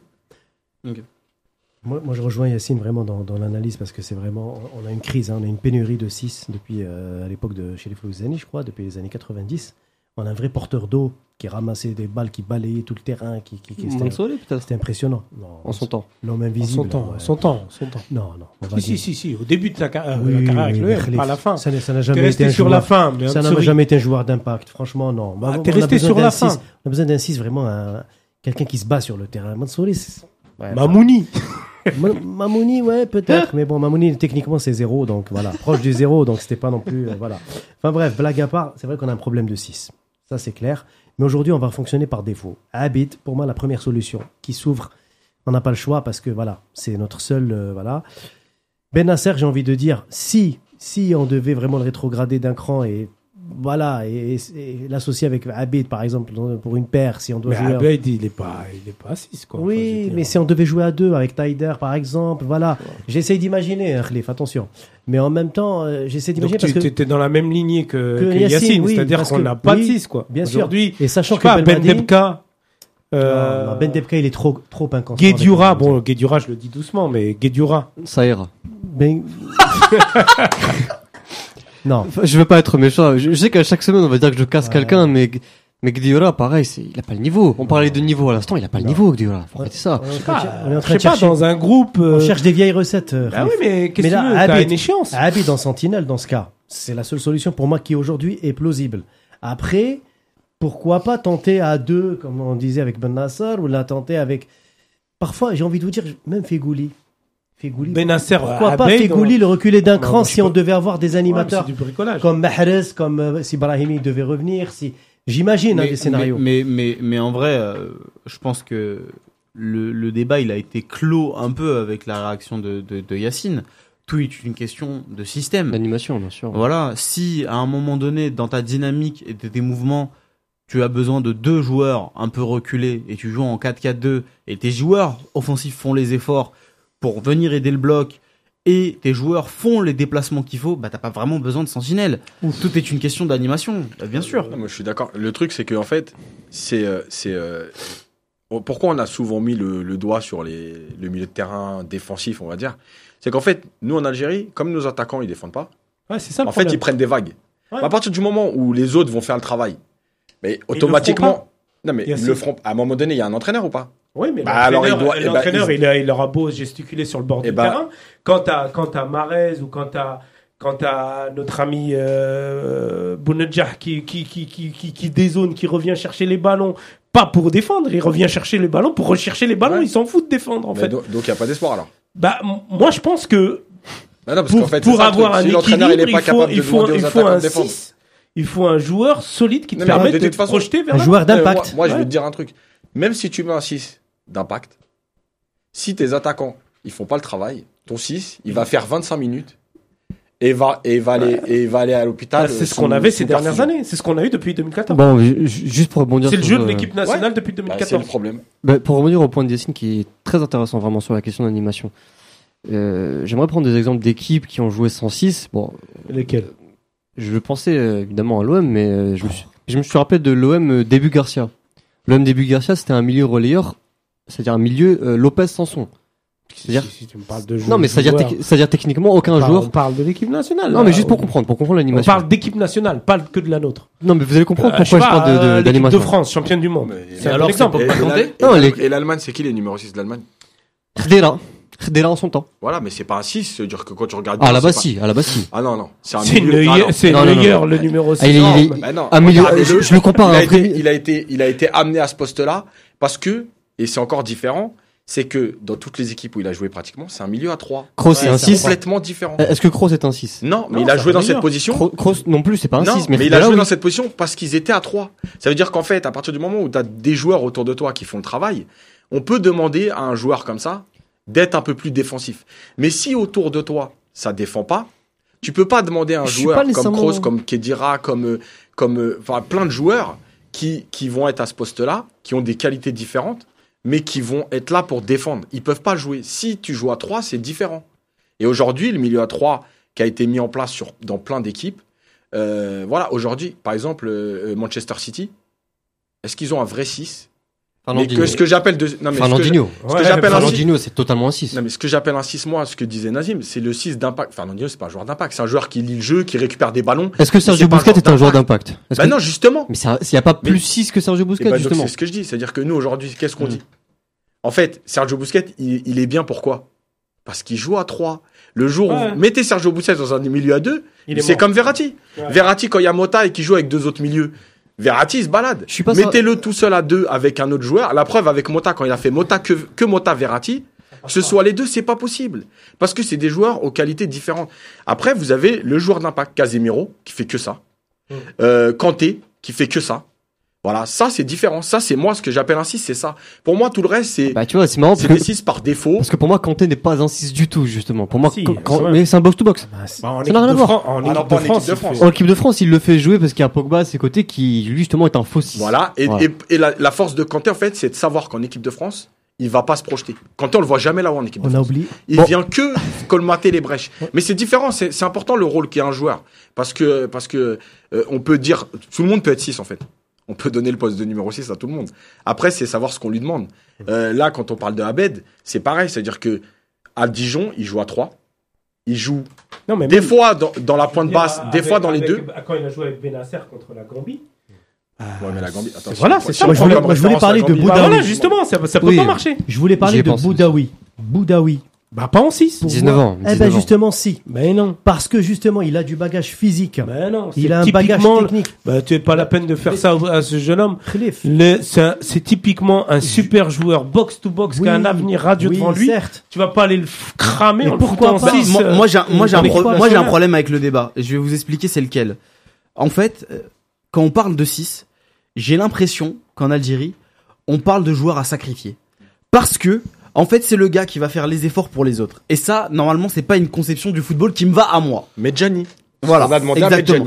Quand tu dis tout D'aller à l'heure, quand tu d'aller- dis tout à l'heure que les attaquants ne vont pas revenir, et que c'est comme ça et que machin. Donc on va Non. mettre un 6 Mais donc non. qui va Bon. devoir faire les efforts ça, pour les- compenser les, les- les- Oui, bien sûr. Yacine, Bien sûr. très bien compris. Oui, mais, Bien sûr mais donc est-ce que le cœur est-ce que le problème du débat il n'est pas là? C'est pas le cherche boulot que un joueur faire à sacrifier Bah alors, on cherche le joueur à sacrifier au lieu de chercher la cohésion du milieu de terrain qui va amener le jeu. C'est peut-être pas ça. Oui, mais peut-être que il, il vaut mieux chercher le ça. joueur qui te permet d'avoir la cohésion. bah alors, dans ce cas-là, si je peux proposer quelque chose qui pourrait peut-être nous mettre d'accord au moins sur le postulat de base, c'est qu'est-ce qu'un 6 Définissons le rôle précisément d'un 6. À mes yeux, on peut débattre là-dessus. À mes yeux, le 6, c'est celui qui est un le, le relais entre la défense et les joueurs plus offensifs. Donc c'est quelqu'un qui brise des lignes par ses passes, Voilà. par la recherche de la profondeur, par les passes, de nouveau. Qui, qui défend, quelqu'un qui intercepte, Voilà. quelqu'un qui lit le jeu, C'est un casseur, qui- c'est un casseur Voilà. d'attaque et c'est un casseur de ligne. Pour moi, fait la faute quand il faut. J'att- J'attends pas d'un 6 par exemple, c'est la différence entre un 6 et un box-to-box pour moi. J'attends pas d'un 6 qui, par ses courses, brise des lignes. voilà. C'est pas la même chose. que Boudaoui, Quand serait- pas un pour moi. ça serait- Pour moi, serait pour moi un dommage 6 de c'est mettre- pour moi un 6 c'est un stabilisateur et un stabilisateur tu dois le mettre dans les ça. meilleures conditions pour qu'il pour Un soit le de ton Le de ton- fameux de ton point d'équilibre cher à Yacine. Voilà. Je rigole. Dans la ba- non mais dans, dans la balance de ton de ton effectif, si tu joues dans un milieu à 3 avec deux joueurs un peu plus offens- euh, offensifs, bon, mais je dirais même pas offensifs, un peu plus avancés sur le terrain que ton numéro 6, ces joueurs-là doivent le mettre en condition pour qu'ils puissent orienter le jeu. En fait, le, le problème, il vient de. En fait, le, le, le postulat de départ, ça doit être qu'est-ce que nous, on veut faire? Est-ce qu'on veut avoir le ballon ou est-ce qu'on veut pas avoir le ballon? Et, la, et, la, et là, le joueur, il est différent. ouais. pour ça que Busquets, aujourd'hui, c'est un 6, mais c'est un 6 dans une équipe qui a 70% de balles, Mm. de possession de balles. Et c'est pas pareil. Ce que tu vas demander à un 6 dans une équipe qui est dominée, euh, qui va se projeter très vite vers l'avant, etc. C'est complètement différent. C'est pour ça que déjà, savoir qu'est-ce qu'on veut faire. Est-ce qu'on veut jouer haut, est-ce qu'on veut jouer bas? Et on n'aura pas les mêmes profils. Mais, mais Yacine, en Cannes, tu, tu, en Cannes, je parle pas de- des matchs de groupe, mais en Cannes, arrivé un moment dans les matchs couperés, Lui, tu as besoin, tu, as besoin de vas physique. être retrouvé à jouer bas. Oui. tu Alors, vas te retrouver un à, à, à, à- à jouer bas. Même Ouais. si tu vas vouloir commencer en disant je vais jouer haut, quand, quand, comme tu dis, quand tu vas avoir des vagues, c'est pas la Gambie, quoi. Ouais. Donc on Mais est d'accord. Donc arrivé un moment, il faut que, tu, que ton sélectionneur, que Belmadi, il trouve la parade justement à, à- à permettre justement de euh, rendre les choses hermétiques. Mais je, je, je- Avec je- les joueurs je- que je- t'as. Je vais, je vais, euh, je vais utiliser un, un entretien que j'ai eu avec Jean-Marc Furlan euh, pour, euh, pour, pour 11 mondial qui était très intéressant. C'est un entraîneur qui est très intéressant, vraiment. Ça Je vous invite à lire l'entretien, franchement, il est super intéressant comme entraîneur. Et en fait, il disait que euh, lui, il avait une vision du jeu, d'accord, très spécifique. Ok Et que elle passe par la possession. Donc il va tout faire dans sa préparation, dans les principes de jeu, dans les séances vidéo, etc., etc., pour que ses joueurs s'imprègnent de tout ça. Ça, ça marche en club. Non, non, non. Écoute, lui, il est aussi d'accord pour dire qu'en gros, euh, un sélectionneur ne fait pas le même métier parce qu'il est, il est, il est en fait, il est euh, soumis aux résultats. Il a six matchs dans l'année, il doit les gagner. C'est comme ça. Donc il a évoqué le métier, le métier de, de- de sélectionneur aussi. Mais pour lui, la vision du foot, elle est très claire. À partir du moment où tu as des bases, à partir du moment où tu as des intentions, même s'il t'arrive de, de souffrir, il m'a dit par exemple, euh, euh, j'ai j'ai- j'ai- un match contre le Havre qu'il avait, euh, qu'il avait marqué parce que ils sont pourris, d'accord? Brest n'arrive pas à, à, à, à jouer son jeu, et finalement il gagne 2-0 contre une équipe du Havre qui a 70% de possession. En fait, pour lui, l'intention passe avant toutes les situations de jeu. À partir du moment où tu veux faire le jeu, avec une équipe qui descend l'année d'après. bah non, pas vraiment. Non, je rigole, mais. Mais mais Mais pas vraiment. Ouais, avec ça trois- avec, arrivé, avec 3, il s'est fait éclater un moment. Ouais, ça- euh, Ah, oui, mais, salement, hein. re- mais là, regardons le J'ai jeu. l'impression que tu me parles de Christian Gourcuff quand il est arrivé en équipe nationale. Oui, On mais, a vu le résultat. mais t'as vu le résultat sur quoi? Sur une canne. Mais pas que sur une canne. Si tu veux, il a, il a détruit un groupe.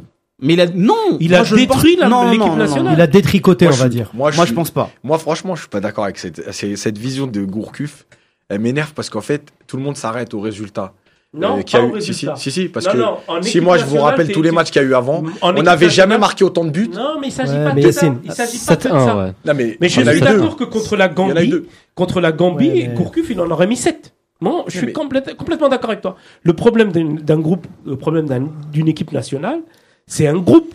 Oui. C'est pas 13 joueurs. Non, C'est alors, 23. donc, Et lui, il a détruit Le ça. problème de Gourcuff, c'était son idéologie. Il est venu avec le 4-4-2, dire voilà 4-4-2, 4-4-2 comme une tête de breton, dire voilà. Non, et puis C'est- c'était un mathématicien, le gars. Moi, je l'aime bien. Ouais, C'était un mathématicien. le Donc problème- le mec, c'est je fais confiance, je responsabilise Ouais, les mais joueurs. après, Tu après, parles, c'est deux paires de a- baffes a- qu'il faut mettre a- aux joueurs. Après, je je pense pas qu'on ait qu'on qu'on ait eu les, les mêmes débats euh, sur le milieu de terrain sous Gourcuff. Il y avait quand même un mais certain équilibre. Attends, ça joue au foot. Eh, mais le, le résultat Enfin, contre la Côte d'Ivoire. Ça jouait au foot à domicile, Yacine. Rejou- Ouais, mais- regardez mais de les matchs, les gars. Là, aujourd'hui, euh, C'est sûr que c'est moins bien aujourd'hui. Mais on joue Mais pas à l'extérieur, on joue pas à Mais domicile. euh, entre, entre Gourcuff et aujourd'hui, il y a eu combien de sélectionneurs? Il y a eu combien? C'est mais qui parles de stabilité. Moi, je dis pas, mais moi, j'ai pas dit ça. Moi, je dis que, en fait, le truc, pour moi, ce qui manque, c'est de savoir où est-ce qu'on va. Parce que finalement, Bah, ça, moi, je suis désolé, s'adapter à chaque match, pour moi, c'est pas, c'est pas, c'est pas une vraie vision du football, parce que ça veut dire qu'en fait, il faudrait presque euh, deux équipes différentes, à savoir, est-ce que je vais jouer bas, je joue avec eux. Si Bah, je joue plus haut, je joue avec. euh, euh, Vaïd Alilotic. Oh non, Vaïd, il a pas. ah non. Yacine, là Ah je suis d'accord. Là je te rejoins par contre sur ce point. Si. Il a- non, Yacine, il a. Alilotic, il avait deux équipes. Ah non, ouais, il avait deux équipes, mais il jouait de la même façon. Ah oui, il Ah jouait bah, de la même pas façon. pareil, Non, c'est mais pas il pareil. avait deux équipes. Il était capable de sortir deux équipes. Et justement, le jour pareil. où il en avait besoin, il aurait, il était capable de te. Khalif, de te- pour autant, je rejoins Yacine quand même sur ce point. Il vient de toucher un point important. C'est vrai qu'on on est. L'équipe, elle manque de personnalité. Mais oui. On est à chaque fois obligé. Mais tu peux pas demander Le à Togo, par exemple. Le, le. Togo, le Togo, on a fait un très bon match à Mais l'extérieur. Belmadi, il a six mois. Oui, mais Khalif, mais c'est pas une question de six mois Bah ou si, machin. bien sûr que si. Pour l'instant, on touche, on sent pas la patte Belmadi. Bah, voilà. c'est normal. C'est clair. Moi- moi- Moi, attends, déjà, je suis, hein. eh, Juste, je suis obligé de te reprendre. Quand Madjar il est arrivé, vous l'avez pas laissé six mois. Non, moi je lui ai laissé. Ah bon? Ah oui, tu, je te Ah rappelle. non, je- ah ah non, bah alors non, là, personne lui a laissé. moi, je- Au bout de deux matchs, non, non, moi, moi, je vais pas laisser Moi, je parce que ça fait principe- 5 moi, fois qu'il est sélectionneur. que Donc je vais si pas on laisser. est sur ce débat-là, et Gourcuff. Gourcuff, ce qu'on lui a toujours reproché, c'est la Cannes 2015 qui gagne pas Mais parce que l'Algérie a failli battre l'Allemagne et aurait dû gagner en Afrique. Trop faut, faut favori, dire ce qu'il y a. trop Il y a une favori. sorte, il y a Mais une oui. sorte de, de, de deux poids deux mesures où on veut voir ce qu'on veut voir. Il y avait, je pense, une mauvaise gestion aussi, peut-être humaine de certains joueurs de Ah l'effectif. ben du coup, on n'a pas parlé du cas du gardien. Est-ce que Okidia vous a convaincu? C'est du oui ou non hein Non. à revoir, à revoir, à revoir, à revoir, mais pas complètement. En numéro 2, oui. Non, pas, pas sur le match. Ouais. Moi, je pense que c'est un gardien qui a des, qui a des qualités. Mais pas sur le match. Si, Voilà. si je me tiens au match, c'est clair qu'il C'est clair. pas. Ouais, je suis d'accord. Moi, je suis entièrement Donc on est d'accord. trois. Moi, je le vois, moi, je le vois en Ligue 2, il est, On est quatre, il est, il largement d'accord meilleur. est Donc on est quatre. Il Non, est non, quatre sur quatre. mais Après, après, pour être numéro 1, c'est, c'est, c'est, c'est pas Ouais, ça. numéro 2. Il est parfait en numéro 2. Moi, je- Backup. Moi, euh, aujourd'hui, je le mets numéro 3. Oh, numéro un, oui. Derrière Doha. Doha. Derrière Doha, Doha, oui. Doha a plus de vécu. Doura, c'est une oui. belle doublure. hein. Bah, fait. En général, les, les gardiens qui ont un gros vécu, on les met numéro 3. On met en numéro 2 ceux qui ont le meilleur niveau. En général, hein. Ouais, ouais, c'est vrai. C'est Bon. vrai, mais là, aujourd'hui. Pour moi, Doha. Le journal de la euh, s'il te plaît, Khalifa.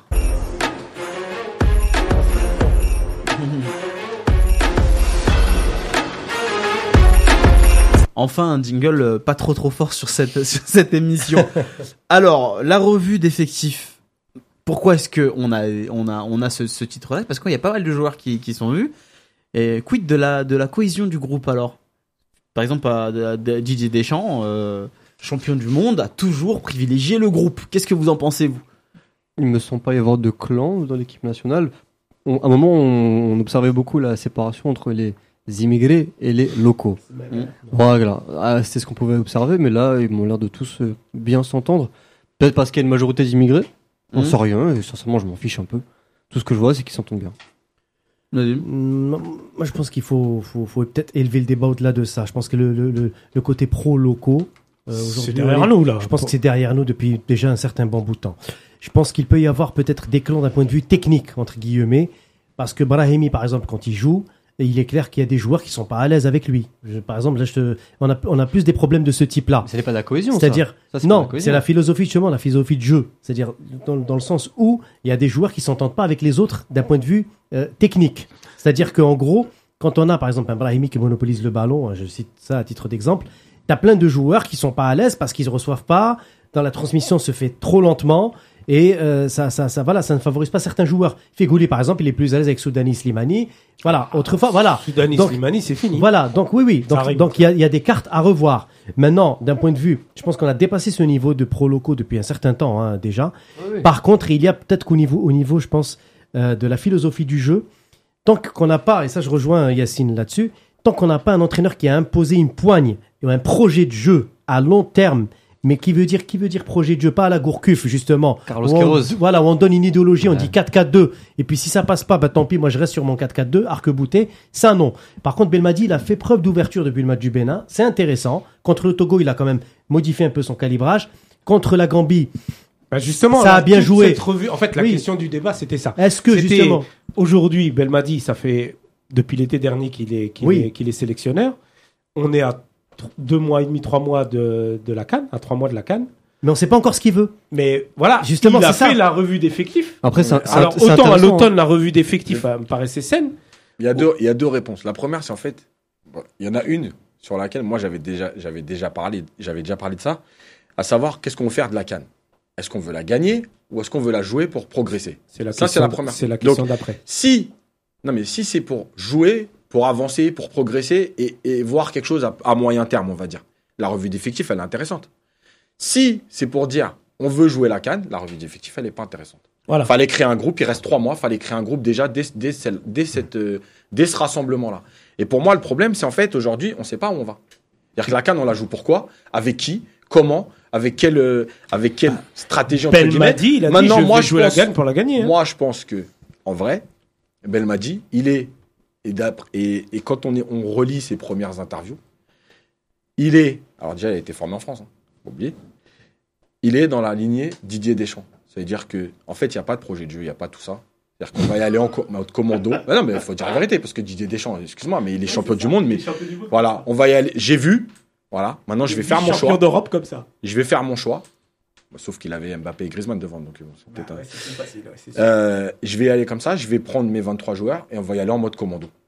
Voilà, il y aura pas, c'est pas euh, une idée ou quoi que ce soit, c'est, je pense que c'est ça. Et quand il a dit dès le début, euh, dès Didier Deschamps, euh, en gros, euh, il y en a qui ont pu euh, se plaindre de la qualité et tout, mais il est champion du monde, ça veut dire ça.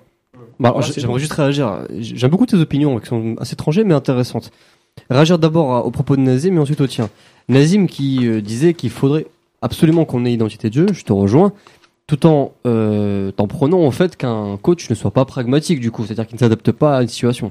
Bah, c'est marrant parce que tu peux faire les deux. oui, mais par exemple le Ah, cas si. le cas d'un Furlan qui donne une vraie identité de jeu à ses joueurs, c'est aussi un type qui est arc-bouté sur ses principes et qui en- il, en- il lâchera rien. Oui, Il en demandera pas. bouté sur un système de jeu unique, comme Gourcuff, avec son 4-4-2. Justement, c'est ça. hein, le Bah, truc. le système de jeu, à la rigueur, c'est. ce- Ah bah qui- si. Je, je, je, Bah, Pourquoi, pourquoi, pourquoi ça te gêne? Je vais pas Bah, faire le. justement, si, parce qu'il a détricoté ce que tu disais, toi. Ah oui, mais Ce qu'a laissé, c'est ce que euh, je pense, mais, Euh, il a mais changé. quelqu'un comme Yacine, il te dit, euh, si tu veux un projet de jeu, tu peux pas, tu peux pas reprocher à l'entraîneur de mettre un projet de jeu. Mais un projet Ouais, de mais jeu le projet de jeu, c'est pas le système. Voilà, c'est ça. Exactement. où tu Exactement. t'adaptes. Tu t'adaptes selon le contexte. Tu peux jouer en C'est exactement 4-3-3 de la même façon qu'en 4-4-2, entre Ouais, guillemets, c'est-à-dire que tu vas avoir la possession, tu peux l'avoir dans les deux. Mais, mais Gourcuff, c'est ce qu'il avait. Après, C'est pour ça que moi, le, le schéma, entre guillemets, je vais pas dire que je m'en fiche, mais pas loin. Ce qui importe vraiment, c'est l'animation. euh, Ce que les joueurs feront. Voilà. Et pour ton deuxième point, du coup, euh, je l'ai plus en tête. J'ai oublié. Mince, je voulais le dire. L'objectif de la canne. la revue Oui, d'effectifs. voilà, merci. Alors pour la revue d'effectifs, justement, euh, tu- hein. tu disais que ce n'est pas intéressant de faire une revue d'effectifs si on veut arriver à la canne et si on veut la, si on veut la jouer pour la gagner. Aujourd'hui, aujourd'hui. Oui. C'est-à-dire qu'en septembre, oui. Là, au mois de mars, pour moi, c'est Mais la- le principal problème de Belmadi, c'est qu'il faut bien nous mettre à l'esprit l'équipe nationale qu'il a trouvée, c'est-à-dire en lambeau, la nécessité de résultats immédiates qu'il a eu, donc aucune possibilité pour lui réellement de faire des choix forts. Il a pris ceux qui étaient performants en club ou qui avaient un vrai vécu en équipe nationale. À mon sens, la revue d'effectifs qu'il a fait, c'est non pas pour euh, voir qui pourrait demain s'inscrire dans l'équipe nationale, c'est pour savoir qui dès à présent rentre dans le schéma, maintenant qu'il a entre guillemets un peu plus de de euh, de, de mou, il a un peu plus de, de champ libre, Bah, à mon pas- sens. Il a pas trop de mou, il a Bah, pas trop de champ. Sur les deux matchs-là, en tout cas, il avait moins de pression que sur les matchs d'avant. Oui, il tout. avait moins de pression, mais justement, moi, moi, je comprends ce que dit Yacine et je me dis, bah, peut-être que je pense que il s'est peut-être trompé, Belmadi, de s'être entêté à une revue d'effectifs au lieu de s'entêter à Construire. construire quelque chose. On s'est tous plaint de l'absence de certains joueurs et on se plaint désormais de voir ces joueurs être sélectionnés. Je, Non, je- mais je comprends pas Non, mais moi, euh, c'est- pas ça, c'est le débat, justement. Après, après, ça reste du foot, c'est-à-dire que euh, Didier Deschamps, il a été champion du monde. Avant, avant, euh, avant le- le- la Coupe du Monde, il y a des joueurs, il y a des gens qui se sont plaints qu'il manquait certains joueurs et que d'autres étaient là depuis longtemps, alors qu'ils faisaient, ils faisaient moins leurs preuves, on va dire. Et même après le titre, il est encore critiqué. Ça reste, le foot, c'est malheureusement subjectif. Donc en même temps, on, on se plaindra toujours. Toi, tu te plaindras de Bien deux sûr. joueurs qui manquent. C'est pas une science exacte. Mais par Voilà. contre, je trouve qu'on parle un petit peu trop de l'équipe de France. Moi, je trouve. Non, on arrête de non, parler. Juste pour Non, non, parce que- non, non, non, non, moi, je, non, non, non, L'OM Arrels, c'est moins clivant. L'OM, non, c'est- non, c'est moi, l'équipe algérienne. Quand je parle de l'équipe de France, c'est parce que c'est c'est Belmadi dans ses premières interviews qui s'est servi de l'exemple de Didier Deschamps. Je parle pas juste pour dire ça. C'est lui qui a pris en exemple le titre de champion du monde de C'est pas moi. hein. Moi, j'ai rien inventé. Il a dit voilà ce qu'a fait Didier Deschamps. Il a été critiqué. Mais dans les faits, il fait pas la même chose que lui, parce que. Didier Deschamps justement maintient certains des joueurs qui sont jugés moins performants que d'autres parce qu'ils ont- ils, Mais ils- C'est pas le même contexte. oui, mais parce qu'ils collaborent à la vie de groupe. Alors que Belmadi, justement, il a pas hésité une seule seconde à virer Ouais, deux trois que- joueurs. Sauf que Didier Deschamps, il est là depuis Moi, pour 2012. Bien sûr. Donc c'est quand même une Yacine, différence. moi pour moi, Bien sûr, mais Deschamps, il a fait ça rapidement, hein. très rapidement. Il a commencé à en Oui, virer certains, si je me souviens bien. Les Abidal, tout ça, si je me souviens bien, ils étaient revenus sous, sous Laurent Blanc. Dès que Deschamps est arrivé, brrr, Ouais, Moi, mais- moi, pour moi, aujourd'hui, le match de la Tunisie est la synthèse de nos questionnements actuels. Le match de la Tunisie, il a révélé des qualités individuelles, des joueurs que Belmadi a réussi à faire euh, évoluer, à se faire comme Bounjah, des joueurs qui ont pris de la confiance, qui ont pris du galon. Mais il est clair, par exemple, contre la Tunisie en match amical, moi, je remercie les Tunisiens, sincèrement. Pourquoi? Parce qu'ils ont mis à nu notre incapacité à prendre le jeu à notre compte. Et c'est ça dont parlait euh, justement, à mon avis, Yacine, l'identité du jeu. C'est pas qu'un système. C'est savoir Ouais, prendre le jeu à son compte, savoir qui est le patron technique, Justement, savoir quand est-ce qu'on après, après, Et aujourd'hui- justement, après la Tunisie, là, la question qu'il y a dans, dans le programme d'après, là, c'est, voilà, est-ce qu'on peut dire que l'Algérie est un outsider à la Cannes Après le match contre la Tunisie? Oui, un simple outsider pour moi. Bah, Mais moi, c'est euh, déjà pas mal, outsider. mais non, mais- Enfin, outsider, ça veut dire euh, être capable de gagner la Cannes. Pour dire favori, c'est c'est trop tôt. Non, favori, je parle, bon, je pense que personne ne dit qu'on est favori. Non, on mais est, Belmadi, il l'a dit. on est, Enfin, il- il le dit pas, mais il dit qu'il veut gagner la CAN, Il dit qu'il veut oui. gagner la Cannes, mais ambitieux, mais on, bon. on reste quand même la 70e nation mondiale, euh, la 13e ou 14e nation africaine. Donc, je pense pas qu'on puisse honnêtement et raisonnablement dire qu'on est, Le Cameroun, en, qu'on en est deux- favori. le Cameroun en 2017 n'était pas favori. En Cannes, pour moi, il n'y a pas de logique. Hein. Les Oui, gars, il les y a gars, pas de logique, mais est-ce que après les matchs de mars, toi, tu dis on est un bon outsider? Oui, Et toi, Wally? Oui. Parce qu'avant le match ouais, de la Tunisie, tu te disais on devait les. on devait Oui, les. Mais je, je, je- alors on m'a attaqué là-dessus. Je maintiens de A à Z. La Tunisie est une équipe faible et nous n'aurions jamais dû faire un match pareil face à eux. Je le dis, je le Ouais, répète. je vous, êtes con, vous êtes con. Mais, Hadi Ah. En plus, il manquait des joueurs cadres à la Tunisie. Mais les- les- la, Tu- la Voilà. Tunisie, Non, mais voilà. est- Moi, je, suis- une- moi, je suis d'accord avec lui. Si, si, si on se contente de ce qu'on a fait contre la Tunisie, contre Bien cette. Tunisie-là, Oui. honnêtement, c'est triste. Non, non, évidemment, c'est très triste. C'est évidemment. très triste, on est d'accord. Mais, Maintenant, pour mais ce que terminer lui, juste sur le lui, truc ce de qu'il la dit, CAN, c'est que la Tunisie, ouais. c'est faible. Bah, bien sûr, c'est Mais bien sûr que c'est faible. Non, je suis pas d'accord. Allez, un exemple tout simple. On parlait de, on parlait de Ah, techniciens. vas-y, ça. Si l'Algérie est sous Carlos Queiroz depuis deux ans, mais on les broie. On les broie, par exemple. Ah, si on a un vrai technicien, un type qui impulse une vraie identité. Et pourtant, lui, c'est pas, pour les, les amateurs de jeu offensif, lui, c'est pas un jeu léché, Queiroz, hein. Clairement pas. Mais, Ah, alors- oui, mais là, on par contre, pas- les joueurs dire la savent. Tunisie est faible. Non, on si. peut pas laisser dire ça. Ah, bien sûr, je le compare au Sénégal. dire, ils sont pas au le jour et la nuit. Ils sont pas au milieu de Les amis, forme, les amis, les amis. Ils sont pas si faibles que ça. on va devoir passer à autre chose. On va devoir clore le débat sur le journal de la Cannes parce que on a perdu beaucoup de temps euh, tout au long de l'émission. On va faire un point sur la saison euh, des Verts avant de d'évoquer les infos en vrac rapidement.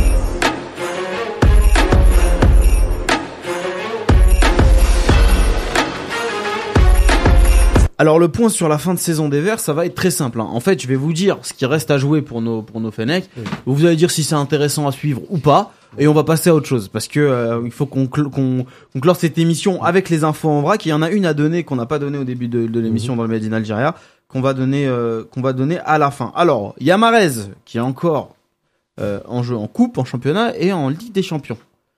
Peut- il peut, il est toujours en course normalement pour réaliser un quadruplé historique avec City, il me semble. Oui, mais à Le condition. quadruplé quoi C'est la Ligue, la Coupe de la Ligue Oui. Non, la, et la FA Cup. La FA Cup. Ah ouais. la- Voilà, donc euh, c'est un quadruplé hi- historique. Voilà. Si vous allez suivre sa fin de saison, euh, oui, non. Pour moi, oui, mais à condition qu'il joue. intéressante. Bah oui, parce qu'il va jouer, si, si, surtout si City continue en Ligue des Champions, à un moment donné, il va avoir du temps de jeu quelque part. Et il va pas pouvoir Guardiola faire avec la même équipe jusqu'au bout, Ligue des Champions, Cup, etc. Donc il va avoir du temps de jeu. Donc ouais, et puis en plus, il peut peut-être être décisif dans un match important. Ça peut être. euh, Goulamounas, Europa League. Est-ce que vous croyez euh, au Napoli euh, pour, pour l'Europa League? Ils ont leur chance. Oui. Ouais. Goulam plus, qui a joué hein, contre contre le Genoa et tout. J'ai regardé un petit peu. C'était. en plus, ils ont un bon ma- un match intéressant là contre Arsenal. Donc euh, Ouais, ça va être oui, bon. voilà, il, il reste peu de gros en Europa. League. hein. Ouais. s'il passe ce tour-là, ouais. Benasser Fares, il joue le maintien. Est-ce que ça vous allez le regarder? En toute honnêteté, hein, vous pouvez Non. dire non. Honnête- honnêtement, non. J'ai pas le temps là. Ben Sebaini Zéphane, finale de Coupe de France, il leur reste. Oui, Contre bien le sûr. PSG. Ah bah oui. Ah oui. Sur un match, oui. À Paris. euh, On va demander à Ahmed des, des- des- des- des petits billets là. pour- Accréditation. Oukidia qui joue la montée, hein, ils sont leaders euh, Metz actuellement euh, de Ligue 2. Non, mais Est-ce je que veux vous dire, ça, veut Ouais. dire qu'il y a quand même certains joueurs qui sont encore sous pression euh, Ouais. vis-à-vis de, de leur club. Okidja, euh, Okidja, il va monter. Okidja, il devrait Ouais. monter. Pour moi, il Ils devrait sont monter, premiers depuis, donc, depuis le début de la saison. je vais pas forcément suivre. euh, je vais peut-être suivre un match ou deux pour voir ses prestations, mais pour moi, je l'attends en équipe nationale. Brahimi, championnat, euh, jusqu'au bout, serré hein, euh, avec le Benfica et peu- Champions League ils, surtout. ils- ils ont Oui. loupé le coche, euh, Brahimi au Portugal avec euh, avec Porto là, ils se sont fait rejoindre et On peut se poser légitimement la question est-ce que Brahimi va être dans les plans de Belmadi pour la Cannes Oui. oui. Je pense que, je pense pas qu'on puisse se passer d'un joueur. pas là lors de notre débat après le, le- le Ouais, double match euh, ouais, de ouais, mars, ouais. mais c'était quand même celui qui avait gagné beaucoup de points. Euh. Écoute, euh, c'est On verra comme bien. ça, hein, On, passe bien. aux pépites, euh, un petit trio là, le trio du Paradou, euh, Boudaoui, Lucif, Naïji, euh, Coupe Championnat. Est-ce que vous allez suivre un peu leur parcours jusqu'à la fin de la saison les amis? Alors, Coupe, non, parce qu'ils sont éliminés. Oui. Ouais, par Béjaïa. oui, avant, Championnat, oui, ils peuvent prétendre au podium, oui. Bah, justement, au justement, au minimum, au minimum au podium. Donc au le minimum, titre, c'est sûr qu'ils l'ont le podium. C'est c'est c'est le titre là avec ce- Ouais. avec le débat du début. de 5 points de de- retard sur, Ah, euh, sur sûr, c'est pas sûr, sûr, je suis pas certain. euh, Tout à l'heure, on, bon, on l'a pas vraiment évoqué, mais il y a beaucoup, beaucoup de clubs en Algérie qui ont des matchs en retard. Et potentie- potentiellement, le Mouloudia, par exemple, pour arriver à Ouais, 42 le points. Le net. Le Net, les- le Mouloudia et le Net, tous deux peuvent arriver peuvent à revenir 3 au points podium de, aussi. de, de l'USMA. Ouais. 3 points. Si on rajoute le Paradou, ça ferait trois, ça ferait 4 équipes en 3 points. Ouais, ça va être intéressant, pas Ça va être intéressant. Euh, Belaïli, euh, championnat donc tunisien et euh, la, la Coupe d'Afrique. euh, Je suis pas. Non. Je vais, je vais Non. suivre la Champions League, ouais. Champions League, oui, mais Coupe de, euh, championnat tunisien, non. Tyder, euh, la MLS, le début de la saison, parce que c'est le début de la saison la MLS là. Ouais. Est-ce que vous allez suivre un peu les, les, les progrès de Tyder euh Ah, il, il, il avait bien démarré. Ouais. euh, le champ- le Ils ont pris une tôle hein, il y a 3-4 Ouais. jours. À condition de se réveiller à minuit ou à New York, 3 heures mais- du mat. Ah, non, tard. non, le, le match de samedi c'était à 19h. Ah, ça va. Mais, mais en équipe nationale, euh, c'était pas ça. Je préfère regarder la NBA à cette heure-ci. C'était vraiment, vraiment pas Alors, Bounedjah qui a déjà été titré, euh, Mandi, Halish, Atal, Ben Rahman, Belfodil, Ben Taleb, Mbolhi, Doha et Ben Lamri n'ont plus rien à jouer. Est-ce que vous allez suivre quelques-uns de ces joueurs Et si oui, pourquoi euh Bolodier, moi je regarde ses compilations parce que je sais que chaque, chaque week-end j'ai un triplé qui m'attend. c'est exceptionnel. Il a 39 buts là, je crois. Le, Ouais. le record d'un d'un Algérien, euh, tout championnat confondu sur une. Ouais, saison. Moi, je, vais, moi je, je pense pouvoir suivre ponctuellement euh, un certain nombre de joueurs, Halish. hormis peut-être Ben Taleb, sincèrement, parce que Ben Taleb, euh, voilà. Ben Taleb, je- il joue pas le maintien encore. Et Atal, il a quand même l'Europa League à jouer Ouais, là. euh, Ah ouais, parce qu'il joue plus rien. Euh... Si. Schalke, attention, c'est pas. Euh, Ouais. Atal, il joue l'Europa League là quand même. Ils sont revenus à 3 points de la quatrième place. Ouais, mais c'est pas. Bah quand même. Ça, c'est en fait c'est parce que Khalifa il a décidé qu'ils avaient plus rien à jouer. moi, je, moi, je, moi, je le dis, moi. Je veux dire, il n'y a pas de titre en jeu, il n'y a pas de montée. et, euh, L'Europa League, effectivement. ouais. Écoute, on peut dire, euh, je sais Ah, pas si vous avez Halish vu. aussi. Halish aussi. Oui, parce qu'il y a la quatrième place. Schal- Schalke ils sont à 5 points du premier barragiste. Alors je sais pas si vous avez vu récemment, mais le président de nouvellement nommé euh, euh, de l'OGC Nice a annoncé qu'Atal ne bougerait pas. Mm. Et en même temps, on a une autre info qui annoncerait que Nice serait peut-être racheté, racheté, pardon, ouais. par un milliardaire anglais, Mm. ce qui pourrait peut-être donner une équipe intéressante pour lui, et peut-être un futur un peu plus long. Tellement parce que bon, en général, le- les dirigeants niçois gardent leurs joueurs au minimum de saison, C'était quoi la, la clause de. de... 70 millions. Ouais, ils ont annoncé entre 50 et 70 millions. Il n'y a pas de clause en France. Ça n'existe Après il y a Fegouli hein, C'est sous privé, écoute, donc c'est clause amicale. Fegouli, oui. Fegouli. Ah oui. Moi je suis hein, je regarde hein. Ouais, Euh, pareil, qu'il fait, c'est pas euh, Intéressant. Mais, mais Fegouli, il a, il, a, il a un poste euh, qu'il n'a pas en équipe nationale Oui. euh, sous l'air Balmadi. Oui. J'ai envie de dire sous l'air Marez.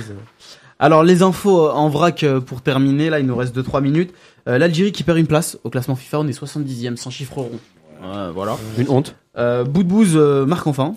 Attal, il il a été marque et il fait une passe décisive. Ouais, il fait une passe D. Euh, Attal il a été nominé pour euh, le, le prix du meilleur joueur africain euh, en Ligue 1. Marc Vivien Forêt. Et, et c'est surtout le le l'Aiglon euh, le plus nominé euh, pour le titre de meilleur joueur du mois. Je Il y a pense- eu je quatre pense- mois, je crois. Je pense que ce sera. Pépé qui gagnera quand même. Oui, oui, oui, oui, oui, là c'est sûr. Euh, tournoi UNF 18, l'EN féminine qui Non, tourne à une AF. Une AF 18, pardon. déjà, les jeunes euh, Voilà. de Batelli, ils ont battu la Tanzanie. Je sais plus quel pays. C'est un tournoi qui se joue en Égypte. Et le N, Ils ont euh, gagné qui va le 3-1. Voilà. Euh, je crois que c'est la Tanzanie, mais je crois que je me trompe. Je sais plus très bien. Mm. Et après, il y a l'équipe féminine là qui Ouais. a battu le Tchad en match aller. euh. Et la, et la dernière info là qui, a, Pour les qui, a- JO. qui apparaît pas, euh, parce qu'on a parlé, il y a Yacine qui me dit, oh, n'en parle pas et tout, Ah. parce que c'est, c'est dur. C'est clair. Mais il y a le président de, de Annaba, donc Annaba qui est un club Ouais. de Détroit, Ouais. euh, qui, euh, Non, de D2. Non, qui était, qui Ah, était, qui était en un Détroit, club oui. de Détroit. Et qui a dit, C'est en, lui- en- en l'USM, fait, le, le, le, président, il dit qu'il a posé 7 milliards, en gros, de centimes sur la table Pour monter. pour monter en D2. Ce qui est fantastique, parce que, attendez, la- pour la, pour la petite histoire, euh, j'ai rencontré les petits mois de, de Annaba qui jouaient, euh, tu sais, les sortes de National, da- Danone National Cup, euh, machin, euh, Charles de Gaulle. Et on m'a donné le contact de, de, de ce président-là. Et je trouvais ça, je trouvais ça marrant. Ça faisait pas longtemps et tout, j'ai sa carte, etc. Peut-être, je sais pas s'il répondrait à mes questions, mais euh, le On va essayer de monsieur, l'inviter, euh, ouais. Non, mais on qui est- pourrait l'inviter. Ouais. Pourquoi, pourquoi je voulais en parler? Parce que il y a toujours eu ces rumeurs, malgré tout. Là, carrément, il l'a dit. ouais, il le dit, ouais. Mais c'est c'est ce, qui est- c'est ce qui est le plus grave, c'est-à-dire que Oui. carrément, c'est assumé. Mm. euh, ça se passe comme ça, et c'est normal. On en parlait en Et- off et- avant- avec Nazim juste avant l'émission, mais et- ça a toujours existé en Algérie. Oui, mais ça. bien sûr, c'est ce que je dis. Mais ça là, a toujours existé, mais, mais là, il personne le ne l'a jamais quand même avoué. Ah, ça y est, là, parce que là, justement, la vague, la vague de dégagisme, peut-être qu'il s'est en profité aussi. le- non, mais Ouais, il le mais dit, et malgré il, accu- tout- il en accuse d'autres. hein. Euh, Ah, le voilà, il en profite. Le, le président en question, c'est Abdel Basset euh, Zaïm, donc euh, le président de, de, de Annaba, et il dit par exemple, durant l'actuelle saison de la division, euh, de l'actuelle saison pardon de la division amateur du groupe Est, si l'AS Roba et l'US et l'USM. Frenchla vont accéder à la Ligue 2, c'est qu'ils ont acheté des matchs. Je le jure haut et fort, celui qui n'achète pas à l'Est ne pourra jamais rêver de l'accession. Alors, Voilà. il, il- il reste quand même dans sa région. Il dit que c'est par rapport à cette division-là. Mais bon, ça serait quand même naïf de croire que dans les autres régions, ils sont blancs comme neige. Non, mais on le sait, vraiment, ça arrive voilà. partout, on le sait tous les ans, on en entend parler à la fin de certains matchs. Il y a eu un rapport de la BBC qui Ouais. disait qu'il y avait des arbitres Bien qui sûr. étaient achetés, effectivement. Mais- mais là, il y a on- jamais On a de même vu les prix, le On catalogue. franchit d'ailleurs. quand même un cap dans, dans... Oui. je l'assume, Ouais, c'est comme ça que ça se passe, Ouais. Parce Totalement. que, mais c'est très Et grave je pour la dis suite. combien, combien j'ai dépensé. Mais c'est très grave pour la suite. C'est parce que surtout ça un veut- autre dossier chaud Mm. sur les bras de, dans les bras de Voilà. Et, et surtout, que- il y, a- il y a quand même des dossiers beaucoup plus intéressants et beaucoup plus importants. On pourrait parler de corruption. De nouveau avec Nazim, on parlait de certains gros clubs algériens qui, à la mi-saison, étaient derniers avec des points en retard et qui, à la fin de la saison, ont limite joué le titre. Ouais, ouais. Voilà, on peut se poser, un des, parcours de champion. Ouais, Non, mais- peut se poser des questions quand même. Là, non, mais il y a, moi, enfin, je se pose pas de questions, mais euh, non, mais moi là où vraiment, pour moi, l'info, elle est, elle est, elle est, elle est violente, c'est que c'est assumé, avoué, et je pense que malgré tout, c'est un cap qui est franchi parce que ça veut Oui. dire qu'aujourd'hui, il y a des gens qui vont pas pouvoir se cacher. Et est-ce que Zachi va ouvrir une enquête? Est-ce que le je ministère pense qu'il a pas le choix, va ouvrir une- normalement. une enquête? Bah, comment on fait pour pas ouvrir le, le gars, enfin, euh, toute proportion gardée? C'est un crime. On est bien d'accord. Bien sûr. Si euh, moi j'ai commis un meurtre, je dis j'ai commis un meurtre, vous m'avez pas chopé, euh, mais j'ai tué tant de personnes et j'ai fait ci ça ça, euh, il y a quand même une enquête qui doit être euh, qui doit être Euh, ouverte bah, euh, derrière. Donc ça reste un crime. C'est on, on en rigole là un peu, mais c'est très grave hein, ce qui est ce qui est dit. hein. Donc euh, ça va contre l'esprit euh, du sport. Bon les amis, cette émission très chargée s'arrête là. Merci à vous euh, d'avoir été avec euh, avec euh, nous ce soir. Merci aux chroniqueurs euh, pour leurs avis bien tranchés. On se donne rendez-vous la semaine prochaine pour une nouvelle émission de C'est vous l'expert. Ciao. Euh, juste vous. pour prévenir que juste après nous, c'est Noria. Oui, revient avec Planet Groove. Donc, euh, on laisse avec Noria.